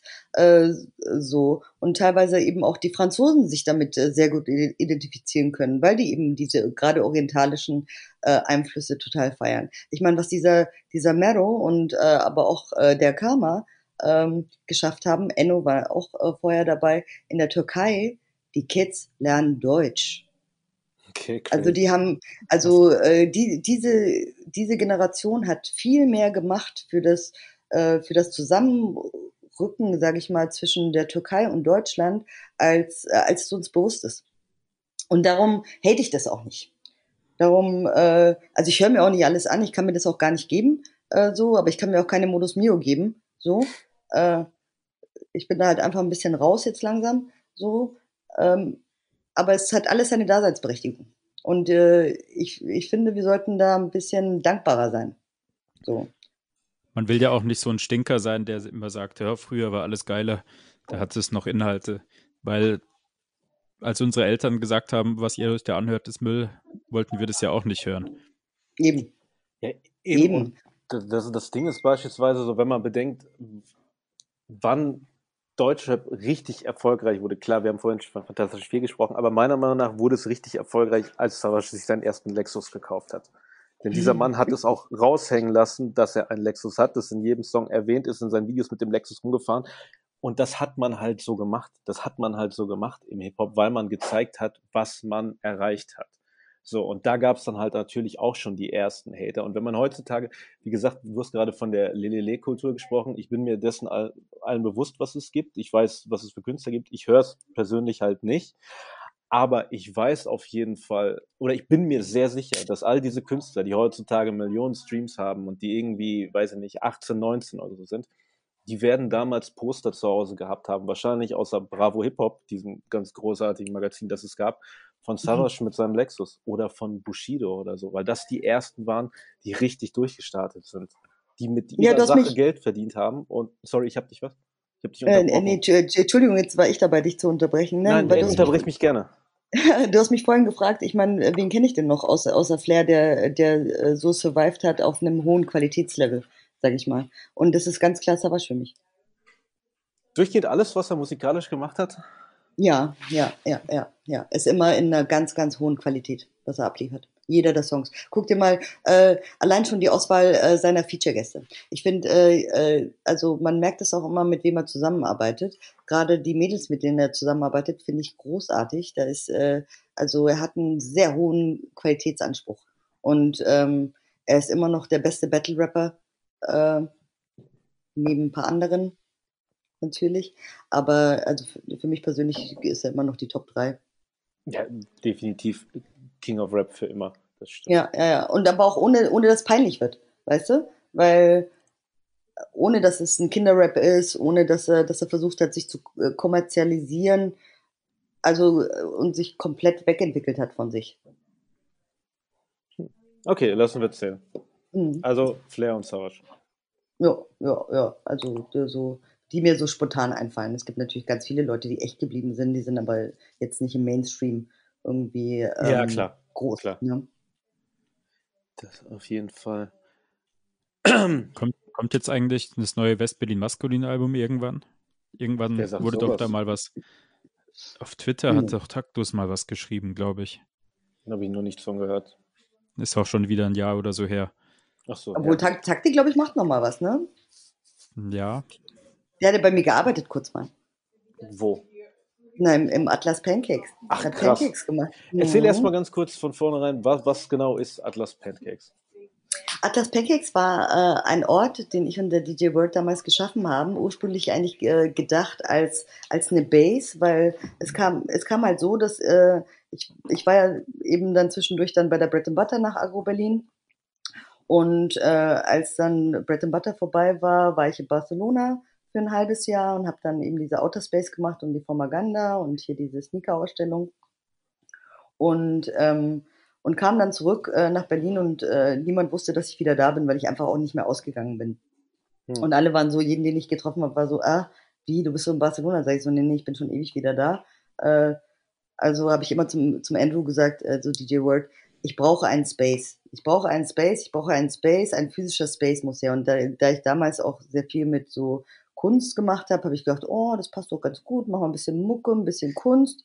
Dann bin ich irgendwann mal durch Zufall, also ich habe ja vorhin schon erwähnt, ich bin relativ spirituell, also ich würde mich als spirituell bezeichnen und äh, gehe halt sehr, versuche sehr dem Flow meines Lebens zu folgen, sage ich mal, und sehr auf so Zeichen zu achten.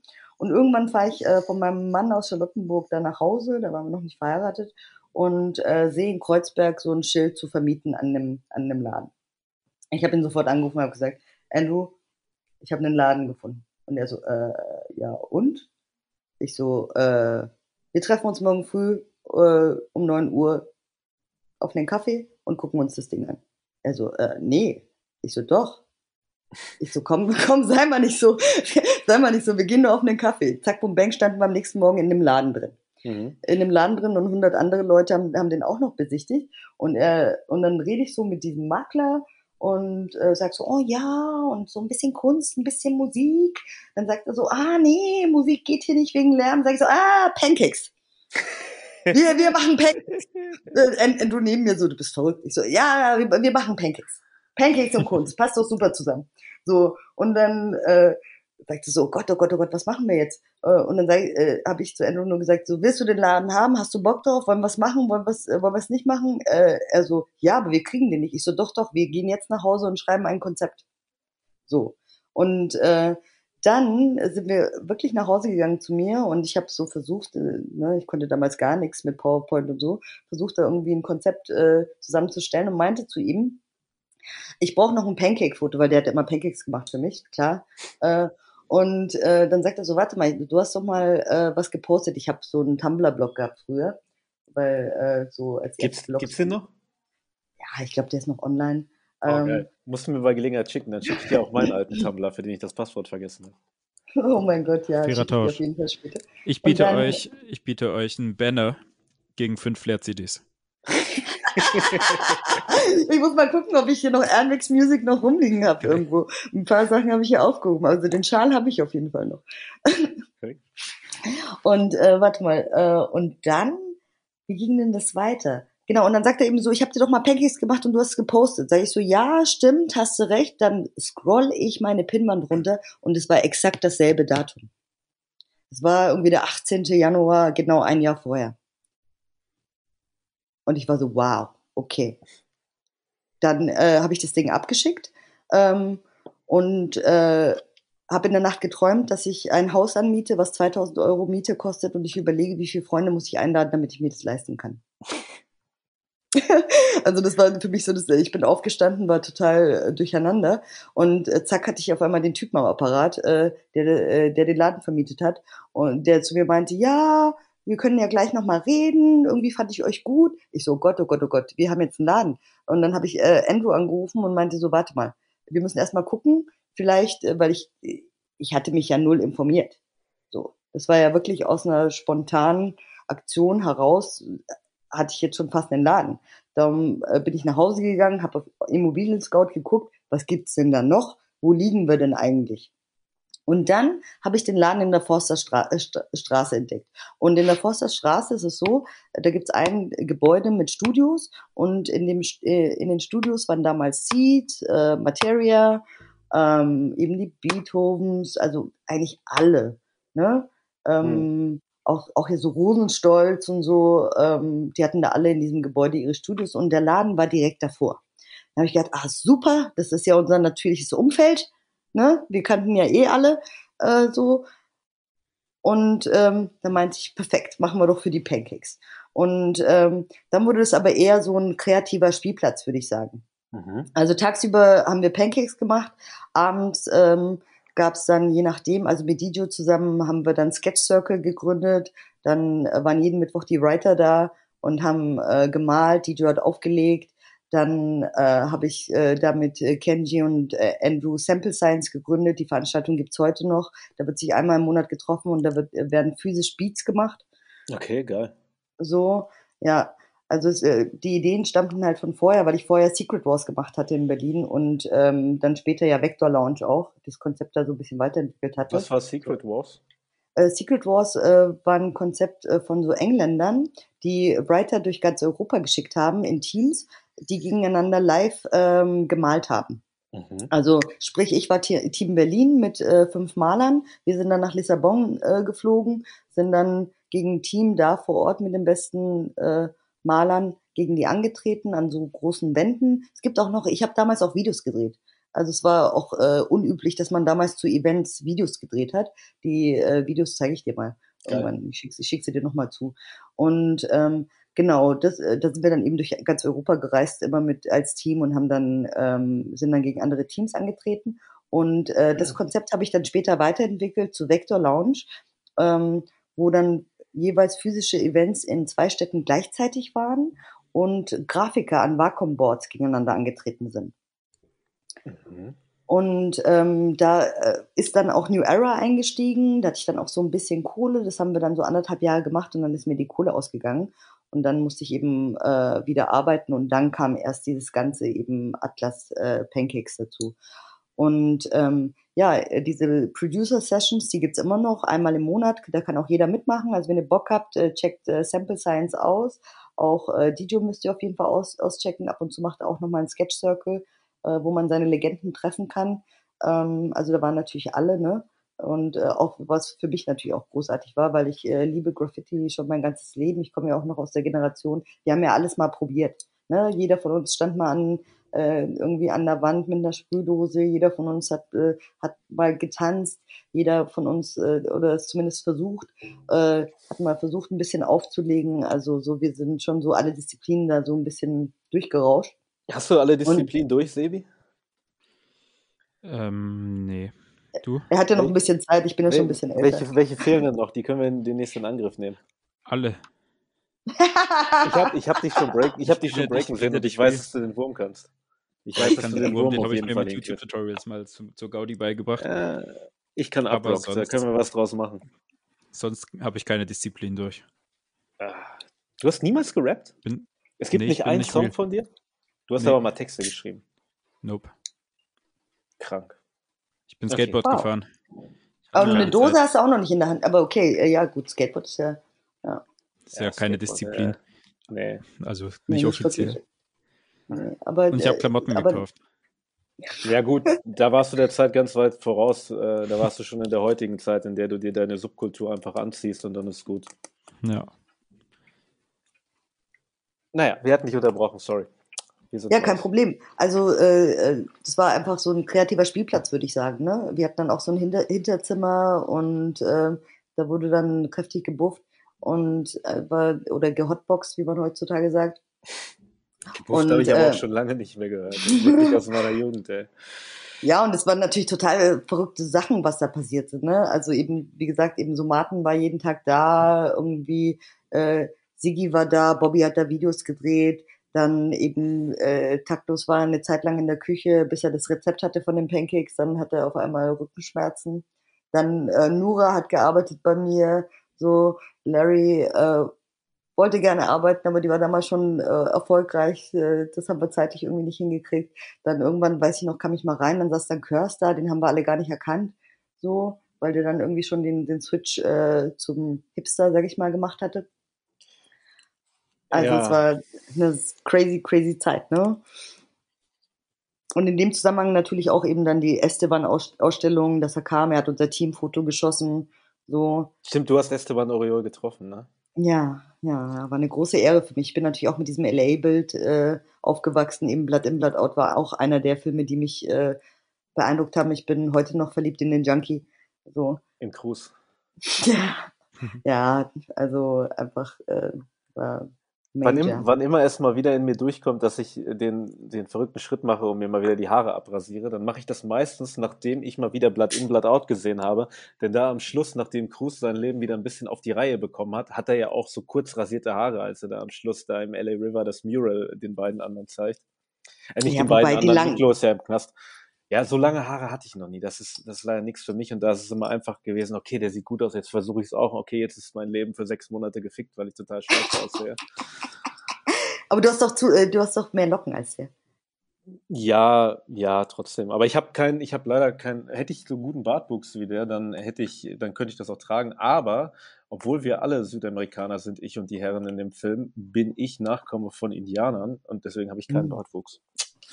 Und deswegen sehe ich mit kurzen Haaren aus wie eine Kugel. Aber nur. Ein Quechua. Mhm, ganz genau. Die Dame versteht mich. Ähm, Äh, als du damals bei der, bei der Breton, was, was ist mit dir los? Bist du ich, ohnmächtig? wieso, wieso die Kugel? Du schaust toll aus mit kurzen Haaren. Dankeschön. Ähm, als, ganz, ganz kurze Frage, Zwischenfrage. Als du damals bei der Bread and Butter gearbeitet hast, nämlich, ne? Hm. Was waren da, von, von wann bis wann war das? Die Bread and Butter gab es bis 2013? Echt so lang? Nee. Ich weiß es gerade nicht. Also, als, äh, obwohl, äh, doch, doch, kann In, schon in, sein. in Berlin, Äh, 12, Berlin war die 13? letzte 13. Die war doch dann uncool, oder? Stimmt, stimmt, stimmt. Ja, vielleicht Wurde äh, die habe nicht ich von irgendjemandem Uncoolen gekauft? Mm, Die gab's, Nee, du meinst, du meinst dann später Salando, die Salando-Nummer, ne? ja, das war vor Ja. zwei Jahren oder drei Jahren oder so. Ja, das war Gegen, ganz, gegen ganz Flair-CDs getauscht wurde die, glaube ich. Nee, also ähm, zu, zu Bread and Butter. Hm, Also ich habe da gearbeitet 2007 bis 2009 Mhm. und habe angefangen als äh, Assistant für, für die Sport and Street Area und hatte da eben noch das Glück, äh, ich habe genau irgendwie ein halbes Jahr noch eben gehabt mit Steven Vogel und äh, damals Ach, noch er hat damals auch dort gearbeitet. Mhm. Er Okay, hat, krass, äh, das wusste ich nicht. mhm, mhm, mhm. Genau. Und, Katha und Katharina Kemmler. Ne? Mhm. So Rest in Paradise. Ähm, äh, die Gründerin von Kemmler und Kemmler, auch eine sehr erfolgreiche Agentur in Berlin. Und äh, ja, genau, da habe ich dann äh, angefangen 2008, genau, und war, wurde schon so als dieses Hip-Hop-Element da auch reingebracht, ne?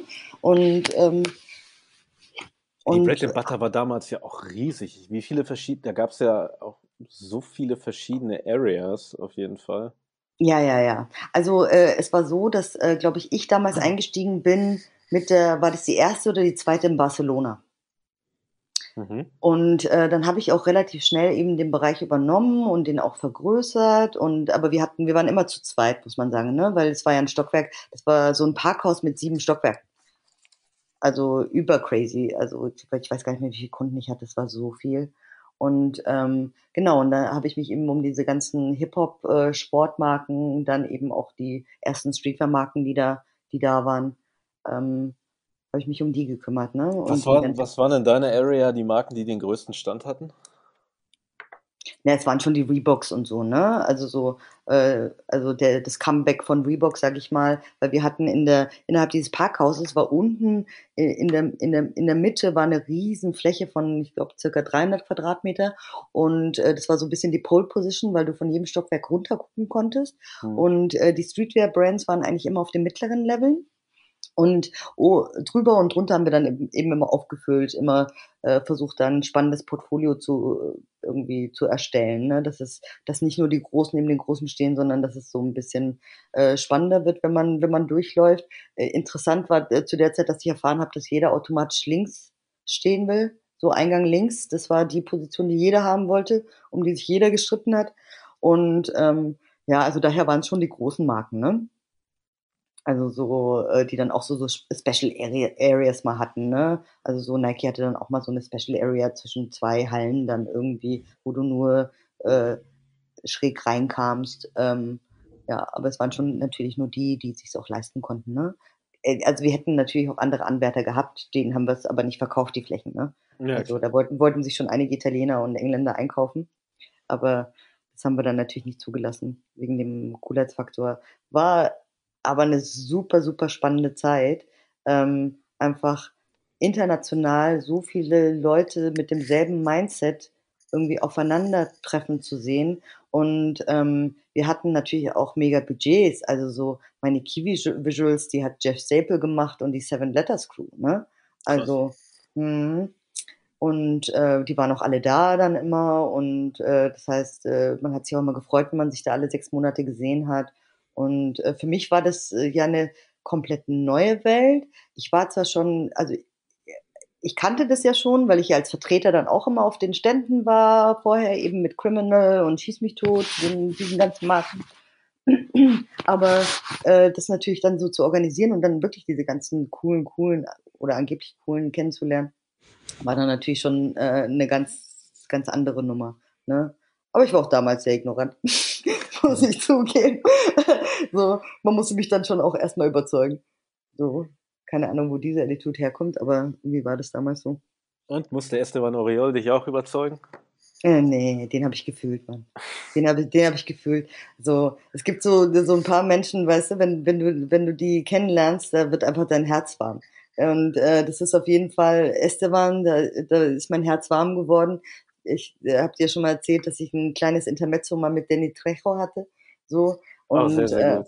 Was ist da passiert? und naja, ich habe ihn auf der Magic getroffen und ähm, Mann, das war Gibt- Gibt's als die Magic noch? äh, weiß ich gar nicht. Ich glaube die Magic müsste ich lügen. Die Also- gibt's bestimmt noch. Magic war Ja, auf also- jeden Fall damals, äh, erläuter uns die Magic kurz. Ja, die, äh, die Magic war eigentlich, eigentlich die äh, Leitmesse für, ähm, für Lifestyle-Marken in Amerika. Und äh, die hat immer in Vegas stattgefunden, in Las Vegas. Ähm, crazy, crazy. Und ähm, also waren alle Marken, alle, alle Leute, also die, und der Amer amerikanische Markt war natürlich einer der wichtigsten. Ähm, das heißt, wir sind da immer hingefahren, um, um zu checken, welche Marken sind da, wen können wir abwerben, äh, wie haben die das aufgebaut und uns gegenseitig zu inspirieren. Und äh, ich habe eben den Tre äh, getroffen äh, und es war einfach Liebe auf den ersten Blick. Und es ist ein Foto entstanden in diesen fünf Minuten. Und wenn man dieses Foto sieht, da, da, also wir sehen aus wie frisch verliebt, wir beiden. Einfach, Ich hab's also, gesehen, das stimmt. Ey, weil der einfach meine Hand auch so festhält und ich bin einfach auch nur so happy. Es war einfach äh, nur so, als hätten sich so zwei Soulmates wieder getroffen. So ein Feeling war das. Und ich weiß auch noch, dass ich auf jeden Fall die ganze Woche äh, von dem High noch gezerrt habe, obwohl ich noch viel wildere Sachen erlebt habe. Ich meine, ich war äh, an sechs Tagen mit sechs verschiedenen Kunden in sechs verschiedenen Stripclubs. So saß ich da auf einmal mit den Brasilianerinnen so und ähm, ich habe noch nie so viel Drogen gesehen in meinem Leben. Ich habe noch nie so viel Geld gesehen in meinem Leben. Also es war, ich habe selber auch noch nie so viel Geld verloren. Ich habe natürlich alles, äh, alles auf den Kopf gehauen, habe mein Handy verloren, äh, kam an und äh, wusste nicht mehr, wer ich bin als ich zurück in, in, Berlin war. Also es war eine sehr, sehr verrückte Zeit. Aber also so aber so ähnlich war es eben mit Esteban auch, dass, äh, obwohl er ein sehr scheuer Typ ist eigentlich. Er ist jetzt äh, nicht so der offenste auf den ersten Blick, aber trotzdem approachable. Weißt du, was ich meine? Es ist so, so ganz, ganz komisch. Irgendwie äh, kommt, kommt man schon, also er ist ja so humble auch, äh, sehr bodenständig und auch, wir waren danach noch mit dem Essen. Also es gab eine Ausstellung im Atlas Pancakes, nur kurz als Erklärung äh, für, die, für die Zuhörer. Es gab eine Ausstellung und dann, äh, dazu äh, wurde er eben auch eingeladen und dann waren auch äh, eben äh, alle da und wir waren dann im Anschluss eben essen und also ganz viele Gangster waren da und ähm, dann waren wir im Anschluss essen und es war einfach einer der, der magischsten Abende, die, die ich hatte mit ihm. So. Es war ganz, ganz toll. Aber Jeff Staple muss ich natürlich auch nochmal hervorheben. Mit dem hatte ich auch eine ganz, ganz lustige Geschichte. So, ähm, der war eigentlich immer einer meiner Heroes, aber auch wegen dem Hip-Hop-Background. Ne? Man darf ja mhm. nicht vergessen, der war früher bei Rockers Records und so. Mo Moment mal, das, das, weiß ich nicht. Ah, Jeff Staple ja, war, war, bei Rockers Records? Ja, ja. Der Was hat er da gemacht? Oder? Nee, nee, die, äh, die ganzen Artworks. Ach, krank. Wirklich? Mhm, mhm, mhm. Wahnsinn. Ja, ja.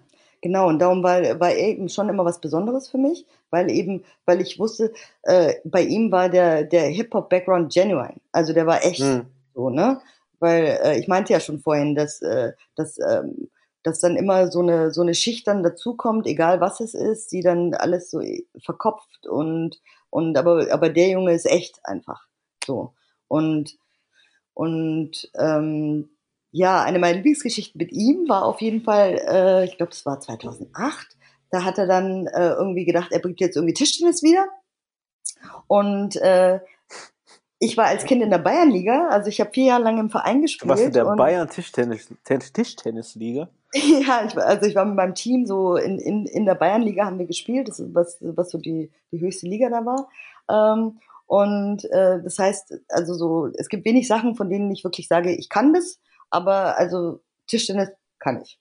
So. Und äh, da hat er auf einmal eine richtig geil, äh, nice Platte aufgebaut und ich war so, wow, okay. Äh, ich wusste gar nicht, dass du in, into Tischtennis bist. Und er war so, ja, ich liebe Tischtennis und so. Äh, er so, ich werde jetzt hier Turniere machen. Ich so, geil, ich bin dabei. Und äh, dann bin ich dann ab und zu mal vorbeigegangen und habe dann irgendwie ein paar Jungs da weggehauen vom Tisch. Und es war so lustig zu sehen, wie die sauer waren, dass sie vor Jeff Staple, vor ihrem Hero da demontiert wurden von mir. Oh, und ich habe so genossen. Das hat mir so Spaß gemacht, da einen nach dem anderen irgendwie vom Tisch zu heben. Oh, das war göttlich, weil irgendwie, weil diese Szene ja damals schon so ein bisschen arrogant war, ne? Und auf Arroganz komme ich halt bis heute noch nicht klar. Das ist irgendwie ein Ding, da reagiere ich äh, höchst allergisch drauf. Und dann hat mir das so richtig Spaß gemacht, ne? Und äh, Jeff war richtig glücklich und dann später habe ich ihn auch mal in New York besucht und dann haben wir, er hat im Keller auch eine Tischtennisplatte, so, da haben wir auch sehr, sehr viele Stunden gespielt. Ja, ja. Daher ist äh, so Jeff auf jeden Fall, der hat äh, einen ganz besonderen Platz in meinem Herzen auch. Ja, krass. Ich habe ihn 2014 auf der Bright in Berlin mal getroffen und mit ihm dann auch, weil ich damals ein Interviewformat für meine Veranstaltung hatte, mit ihm ein Video-Interview gemacht und das war auf jeden Fall. Es wäre noch tausendmal krasser gewesen, hätte ich damals gewusst, dass er für Rockers die Designs gemacht hat. Das Oder Tischtennis spielt. auf eine ehrliche Runde Rundlauf hätte man ihn dann einladen ja. können. Weißt du? Der Gewinner kriegt fünf Flair-CDs. oh Mann, ey. Wenn Flizzo das hört. Wie viele Flat-CDs sind ein Pigeon-Dunk wert? Das Moment, was? Wie viele Flat-CDs sind wohl ein Pigeon-Dunk von ihm wert? ich ich glaube gar keiner. Ich, ich, weiß nicht, ob der wirklich was mit Flair anfangen könnte.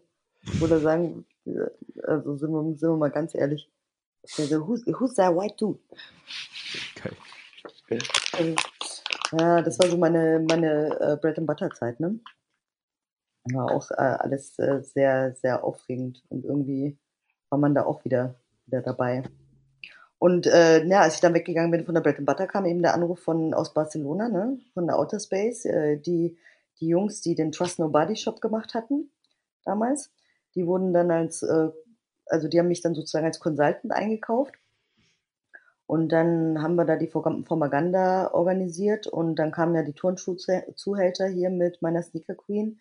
Und, äh, ganz, Marco ganz lieber Gruß an Sie. Ganz, ganz ja. großartiger Mensch. Shootout, wie Quote sagen würde. Und äh, mit Marco Colombo äh, haben wir dann diese, diese riesen Sneaker-Ausstellung gemacht.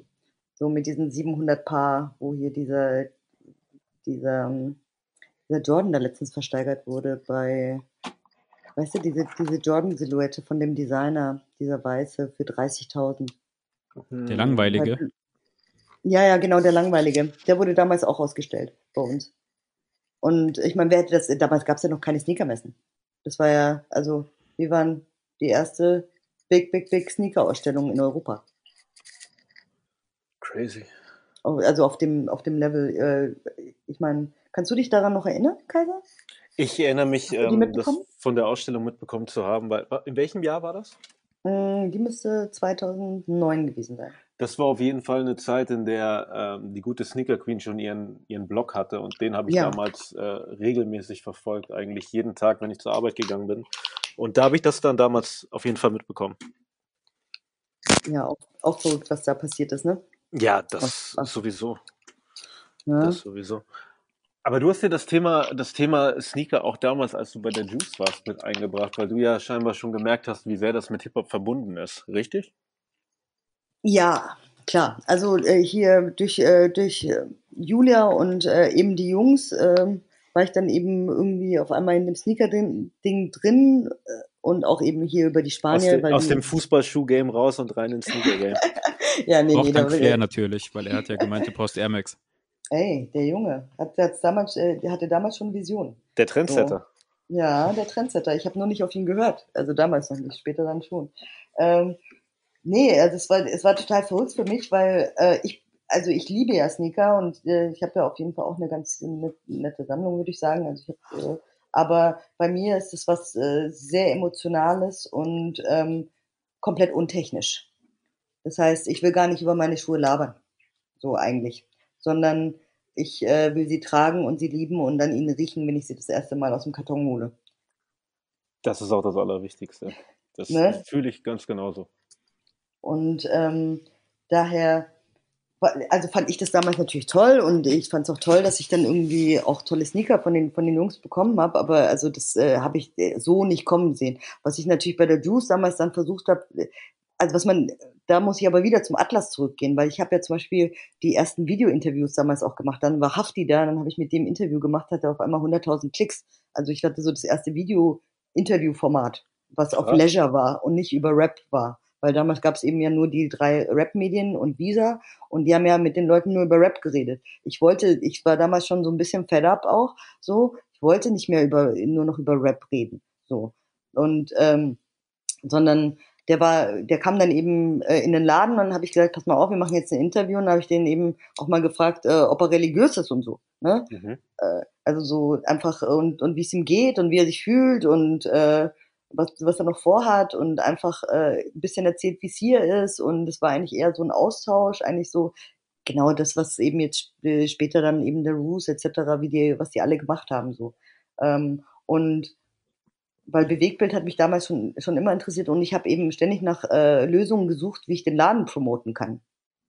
So, weil die darum, äh, diese Events, das ist ja nicht einfach so entstanden, sondern ich musste das ja gründen, ich musste ja irgendwas inventen, sage ich mal, damit äh, man Lärm machen kann und äh, dann äh, die Attention auf den, auf den Laden kommt. Hm. Ja, und als ich dann nämlich zu Juice gekommen bin, das war ja auch dann nach meinem kleinen Intermezzo bei MC. Bei MC warst ähm, du auch? Ja, bei MC war ich ja auch kurz als Einkäuferin. Ah, als Einkäuferin für den, äh, für den, den, den Katalog. Den genau. Äh, genau, die waren ja damals aber schon. geliebt damals. Wenn der mit der Post kam. Das war immer so geil. Genau, und äh, damals gab's äh, äh, eben, aber auch eben online waren die damals auch schon stark und aber der Frauenbereich war halt, äh, war halt also total unterrepräsentiert, ne? Also war gar nichts. Und ähm, und dann hatte er mich eben eingekauft, dass ich da für die, für die Frauen da mal äh, loslegen soll. Und ich hatte meine ersten Ordern gemacht. Meine erste Orderrunde abgeschlossen, richtig geile Sachen. Ich war Was richtig, für Marken? Babyfett? Nee, Echo Babyfett Rex? Nee, ich war damals schon, äh, also ich war damals schon relativ, ich habe gemacht zwischen Tussi und Streetwear. Okay. So. Also auf der einen Seite gab's diese Nieten-BHs, äh, auf der anderen Seite aber eben die ersten Crop-Tops zum Beispiel, Hm. die damals noch äh, gar niemand hatte, äh, die erst zwei Jahre später dann gekommen sind, eigentlich. Äh, wahrscheinlich wäre ich eh viel zu früh gewesen, auch wahrscheinlich hätte man die Hälfte gar nicht verkauft von dem Zeug, weil unsere du mal Kunden Flair haben, zu Rate geholt.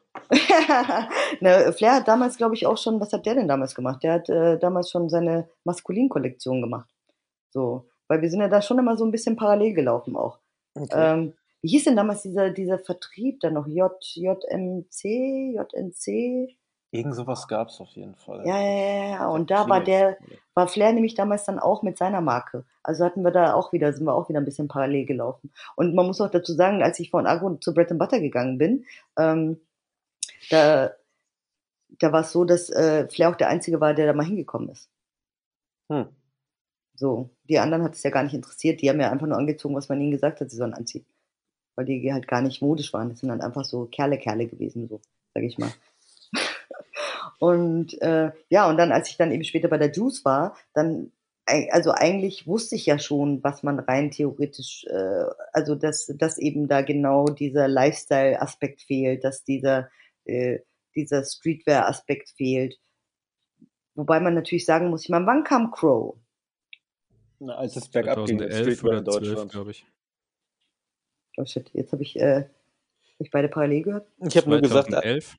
und ich habe gesagt, 12? er kam, als es bergab ging mit, mit Streetwear in Deutschland. Also ja, irgendwann um den Dreh. Ja. Nee, aber äh, ich meine, also es, ich bin schon der Meinung, dass äh, äh, der Look sich von Hip-Hop durch ihn Ja, da schon vollkommen. verändert hat. Ne? Vollkommen. Das, war, Das war ja- war, war, ein- war ein Gamechanger. Ja, So. klar, aber, aber vor, ich würde sogar sagen, äh, den, den, den Weg hat Casper geebnet. Der hat Hm. enge Hosen getragen als erster. Ja, aber ja nicht wirklich Streetwear. Nee, aber der hat diesen Schritt gemacht mit engen Hosen. Plus, ich äh, betone immer wieder gerne, dass ich 2007 eine Jam veranstaltet habe, auf der Casper war. Ihr möchtet nicht wissen, was seine Gage war, denn äh, das ist unfassbar, äh, wenn man an heutige Zeiten denkt. Aber da wollte er mir meine Supreme New Era abkaufen. Also der hatte sowas schon auf dem Schirm. Der war Ah, zwar immer okay. so Emo gekleidet, aber der war der Erste, der halt nicht Hip-Hop-Uniform gekleidet war. Und äh, du hast vorhin gesagt, dass äh, Curse zu der Zeit, als du ihn bei dir gesehen hast im Laden, als er da schon irgendwie Hipster war, und das sind ja eh durch die Zeit, das sind ja eh alle durch Casper geworden, weil alle gedacht haben, okay, krass, ich habe jetzt seit drei, vier Jahren kein erfolgreiches Album mehr, gehe ich mal auf diesen Zug, ziehe ich mich mal ein bisschen anders an. Aber klar, Crow noch mal jünger und hat dann halt auch diese ganzen Marken und so mit reingemacht. Und ja, ey, das hat halt alles begonnen. Aber das war ja dieselbe Zeit, in der ähm, in der äh, Tyler the Creator und äh, Odd Ja, Future ja. und so aufkam. Und Absolut. das sind ja schon Überschneidungen, die Crow da von den Klamotten, die er getragen hat und wie er es getragen hat, da so waren. Also, ja, ja, okay, Crow. Ja, abs absolut. Aber ich rede natürlich hier von der Mainstream-Hip-Hop-Masse, sag ich mal. Die hatten da einfach noch ihre 2XL alles an, ne? Ja, also, klar. Weil, also es war ein komplett anderer War Look. inzwischen von 4XL wieder auf 2XL runter. Die gute Zeit war 4XL. Ja, und es war mal wieder eine Phase vom Hip-Hop, wo ein, endlich wieder alles stehen geblieben war. Alle wieder gesagt haben, Hip-Hop ist tot. So, äh, jeder, der nur noch gerappt hat, äh, wurde belächelt. Äh, so, weil das ist ja auch so Story of our, our life, sag ich mal. Ne? Immer Ja, dieses belächelt sowieso. werden, so, äh, dieses arrogante belächelt werden. Ähm, und einfach nur die, die Harten, die da noch übrig geblieben sind, die waren einfach nicht stylisch, ne? Und, äh, und äh, irgendwie für mich war das irgendwie visuell, hat der das so ein bisschen gemacht, dass äh, da so ein bisschen Gamechanger war. Und dann, als ich dann äh, zu der Juice kam, wusste ich natürlich, was, was man da rein theoretisch mit reinbringen muss, um, um das so ein bisschen weiterzuentwickeln. Ich meine, die waren eh saudumm, ne? Eigentlich äh, so. Es war aber auch, als ich zu Juice kam, war da auch gerade ein Riesenwechsel, weil da waren da gerade die ganzen Münchner abgesprungen und die Redaktion wurde neu besetzt und ähm, alles super nette Jungs und so, ne? Aber richtig verstanden gefühlt habe ich mich da auch nicht, ne? Mhm. So. äh, weil ich eben auch wieder so immer so ein bisschen, ja, der, ja, immer anders war halt irgendwie, ne? Äh, weil ich eben eher aus dem Gefühl agiert habe und nicht aus dem Kopf. So.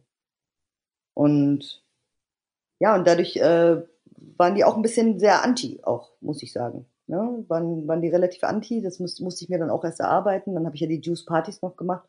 Und da zum Beispiel habe ich ähm, habe ich es geschafft, die alte Szene mit der neuen Szene zusammenzubringen. So. Mhm. Weil äh, durch mich kamen eben die ganzen Oldschooler, eben mein Mann, das Umfeld, dann waren eben auf einmal Boogie da, Blockmonster, die waren ja vorher nie auf irgendwelchen Partys. Also das heißt, du hast deine Heroes ja nie getroffen. So. Und äh, meine Juice-Partys waren dann eben so die Partys, wo die alle aufeinander getroffen sind, wo, äh, keine Ahnung, da war hier, das waren die ersten, das, eine der ersten TV-Straßensound-Interviews haben die da gemacht, äh, zum Beispiel. Also das Format war da auch gerade in den, gab's, also da gab es gerade mal zwei Folgen oder sowas. Und äh, die wurden ja auch total belächelt. Und, ähm, und auf einmal war aber dann äh, dein Hero von früher approachable. Also so, du konntest einfach hingehen, konntest sagen, ey, yo, was geht ab? Also, ich finde dich krass, wollen wir ein Bier trinken zusammen? Und das war irgendwie, das war ganz geil. So.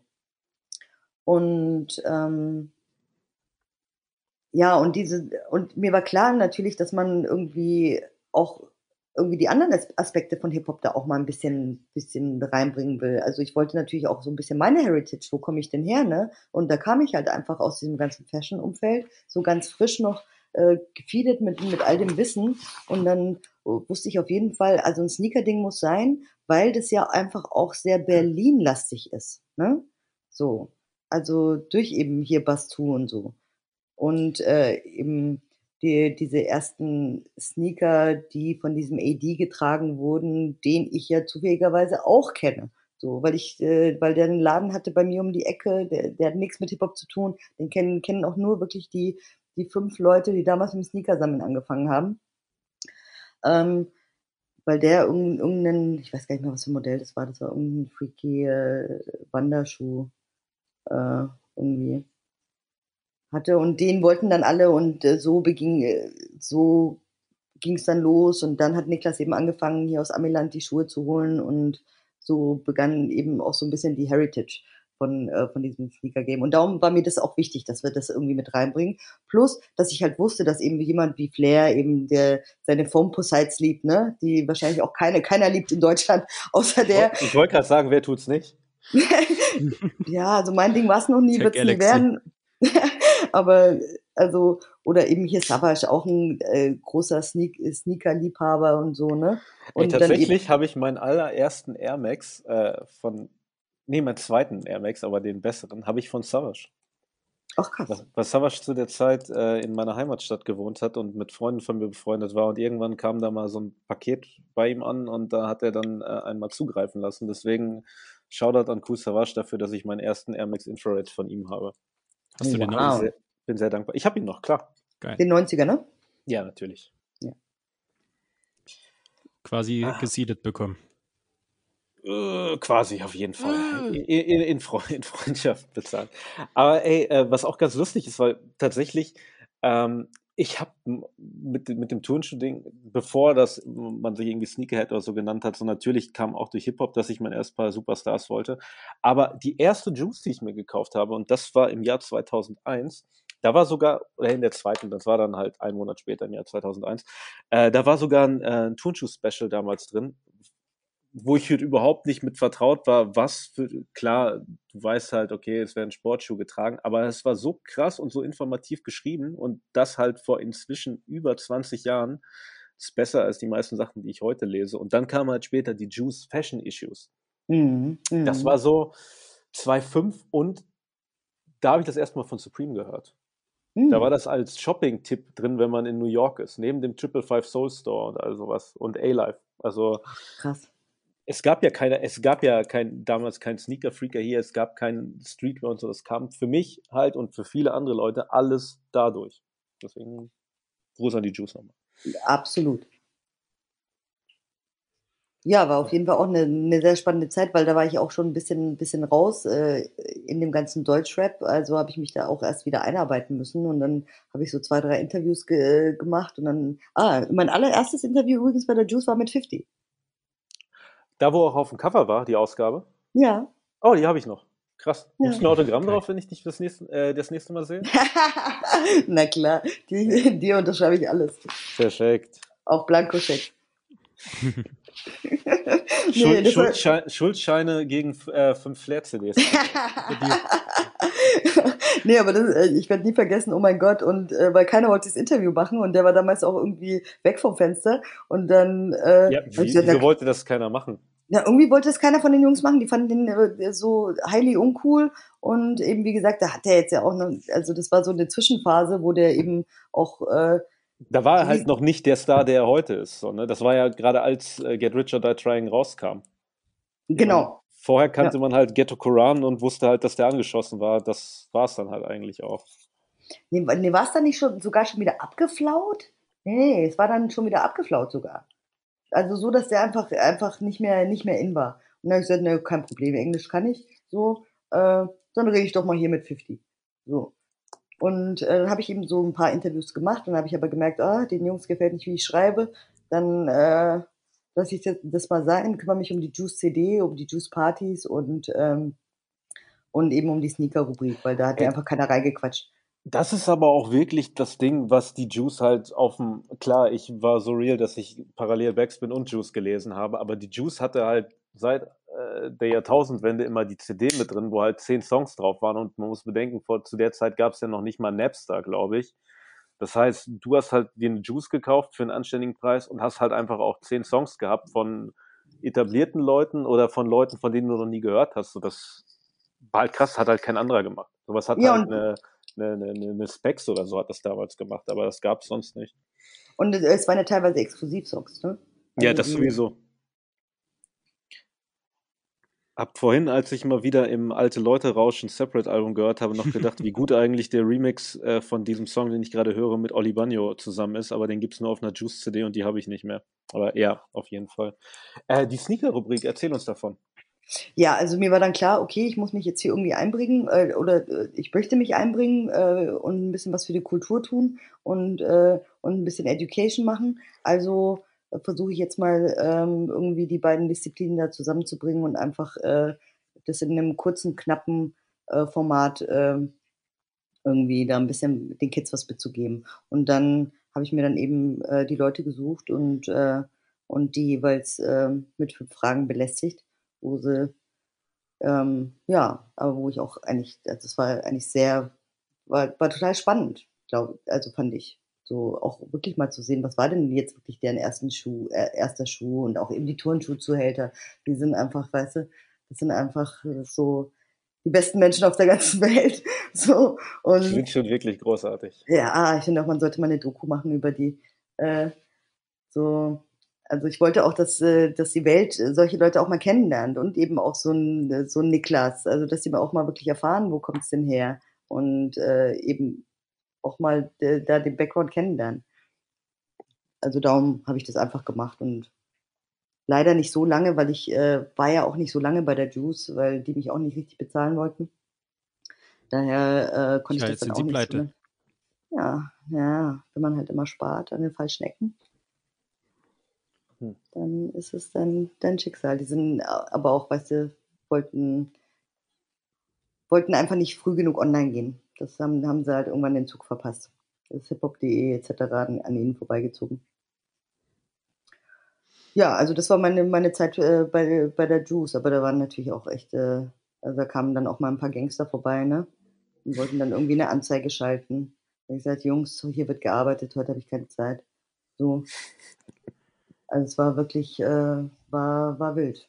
War wild, aber hat auch Spaß gemacht. Und wenn man jetzt, ja, ja, wenn man sieht jetzt, was aus den ganzen Jungs geworden ist, äh, die man damals so ein bisschen supportet hat, sage ich mal, ist da auch einiges passiert.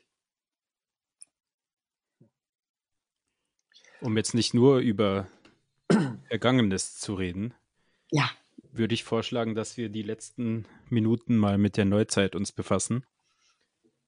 Oder was haltet ihr davon? Du bist der Boss.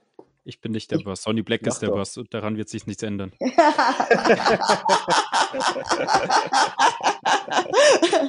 ja, gerne, lass uns ein bisschen Zukunft reden. ähm, ja, du hast ja vorhin kurz Lelele-Rap angeschnitten und gemeint, dass du es feierst, aber nicht wirklich hörst. Was, was sind denn für Musiker, die du zurzeit auch feierst, aus den, von den aktuelleren Leuten? Was hörst du dir an? Buh, jetzt hast du mich aber richtig eiskalt erwischt, ne? Nichts. Also, mh, ja, Deutsch äh, höre ich wirklich äh, sehr, sehr wenig. Ne? Ich, ich höre mir auf jeden Fall fast alle Frauen an, weil mich das einfach interessiert. So. Ähm, und finde, find, da- ich finde, bleibe Liz, finde ich, die, die Liz finde ich ganz, ganz sweet. Ganz, äh, ganz eigen, ganz, ganz sweet. Aber es gibt auch ganz tolle Sängerinnen, die jetzt rauskommen, die finde ich spannend. Ich fand äh, A6 Album fand ich äh, sehr, sehr gut. Da müsst ihr mal reinhören. Mhm. Also, weil ich, also fand ich, hat mir richtig Spaß gemacht, weil der einfach wieder mit dieser Wut kam. Ich liebe die Wut in der Stimme und ähm, diesen Isyan, wie wir so schön sagen. Und äh, der hat den einfach und äh, daher gehen hier definitiv Props raus äh, an, an Asik. Super Album. Da müsst ihr auf jeden Fall mal reinhören. Und äh, ansonsten, ich ziehe mir schon sehr viel rein. Also es ist schon so, dass ich mir schon freitags äh, fast alles reinziehe, aber nennenswert ähm, ist da jetzt nicht mehr viel, ehrlich gesagt. Ne? Ansonsten höre ich auch sehr viel Ami, Amis, Ami-Stuff. Ne? Ich mag den Joyner Lucas, ich mag äh, da auch äh, eben den Boogie with the Hoodie und die Lil Baby. Ich mag aber auch die ganzen Drill-Geschichten. Ich habe ja letztes Jahr noch eine Radioshow gehabt, äh, kurz mal hier bei einem äh, Radiosender. Und äh, da habe ich zum Beispiel, da war ich irgendwie komplett auf dem Drill-Film und habe äh, nur, also war eigentlich äh, war sehr, sehr viel Drill. Ah, an deutschen Rappern äh, finde ich auch noch sehr gut den Louvre. Und ich muss sagen, es gibt ein paar ganz geile Newcomer. Also Mhm. Berlin brennt äh, ganz, ganz schön krass. Es gibt so ein paar Kids. Ähm, Sechiavelli, äh, Sechiavelli heißt der eine, der andere heißt Kane. Ähm, dann gibt es einen Geronimo, das ist, äh, der ist so aus der Paschanim-Ecke. Hm, sind schon sehr, sehr talentierte Jungs dabei. Jungs und Mädels. Crazy werde ich. Alles, was ich davon nicht kannte, werde ich mir definitiv heute noch anhören. Damit ich Jedes einzelne Album. Ja, jedes einzelne, jedes einzelne Video, lernen. damit ich, damit ich komplett äh, in, den- in den Film reinkomme. Ich bin ja Ja, Alben macht man ja nicht mehr. Ist ja Single, Single, Single-Business jetzt. Ja, gut, kommt ab und an auch noch vor, aber ich bin halt auch, ich war schon immer großer Musikvideo-Fan, deswegen, wenn mir dein Musikvideo nichts bringt, dann bringst du mir generell nichts als Künstler. Äh, ich schaue es mir mal an.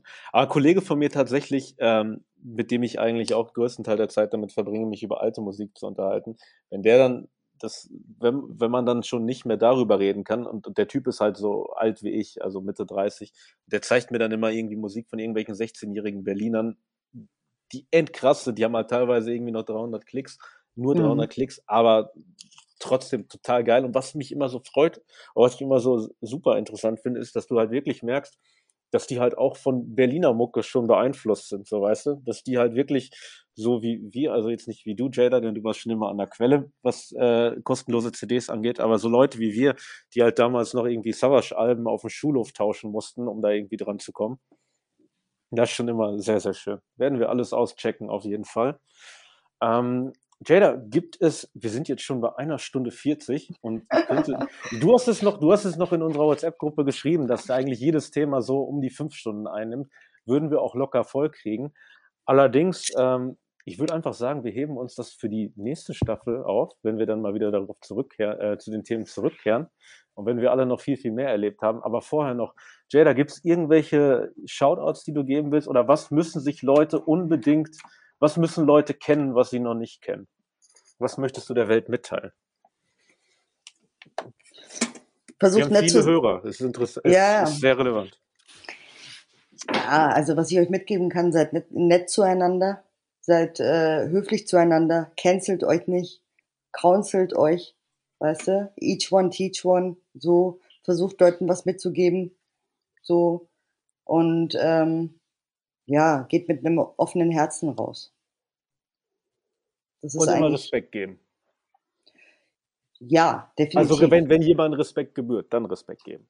Absolut, absolut. Man sollte nie vergessen, wo man herkommt und von wem, man- von, von wem man es hat. Daher geht mein größter Shoutout natürlich an meine Mentorin Daniela Ankenbrand. So, Dani, ich liebe dich und äh, eben an meine Sneaker Queen, so, die mich auch maßgeblich beeinflusst hat mit ihrer Art und ihrem auch Qualitätsanspruch und ähm, ja, einfach so Ja, also in erster Linie ist es wirklich äh, wichtig, einfach ein guter Mensch zu sein. So.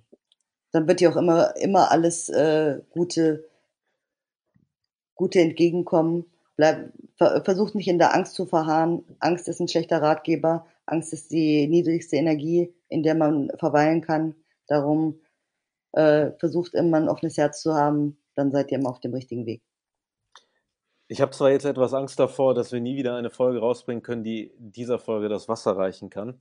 Aber wir werden es weiterhin probieren, denn das ist der Gedanke von Hip-Hop, dass wir uns immer steigern werden in unserer Coolness. Und äh, Jada, vielen, vielen Dank, dass wir es endlich geschafft haben, uns ja nicht mit dir hinzusetzen. Okay, wir sitzen gerade alle parallel in unseren eigenen Wohnungen, beziehungsweise ich sitze im wundervollen Obey Showroom. Schönen Gruß an die Leute hier. Ähm, Sind da Leute? Nee, tatsächlich sind die Leute gerade gegangen, die hm. noch da waren. Nur noch ich bin da. Dann Grüße ähm, an dich. Ich und meine Gedanken. Ähm, naja, jedenfalls vielen, vielen Dank, Jada, dass du dir eine Stunde, 43 Minuten, 14 Sekunden, 15 Sekunden, okay, lassen wir es, dass du dir so viel Zeit genommen hast heute, um uns so viel zu erzählen, um uns an deiner sehr interessanten Vita teilhaben zu lassen.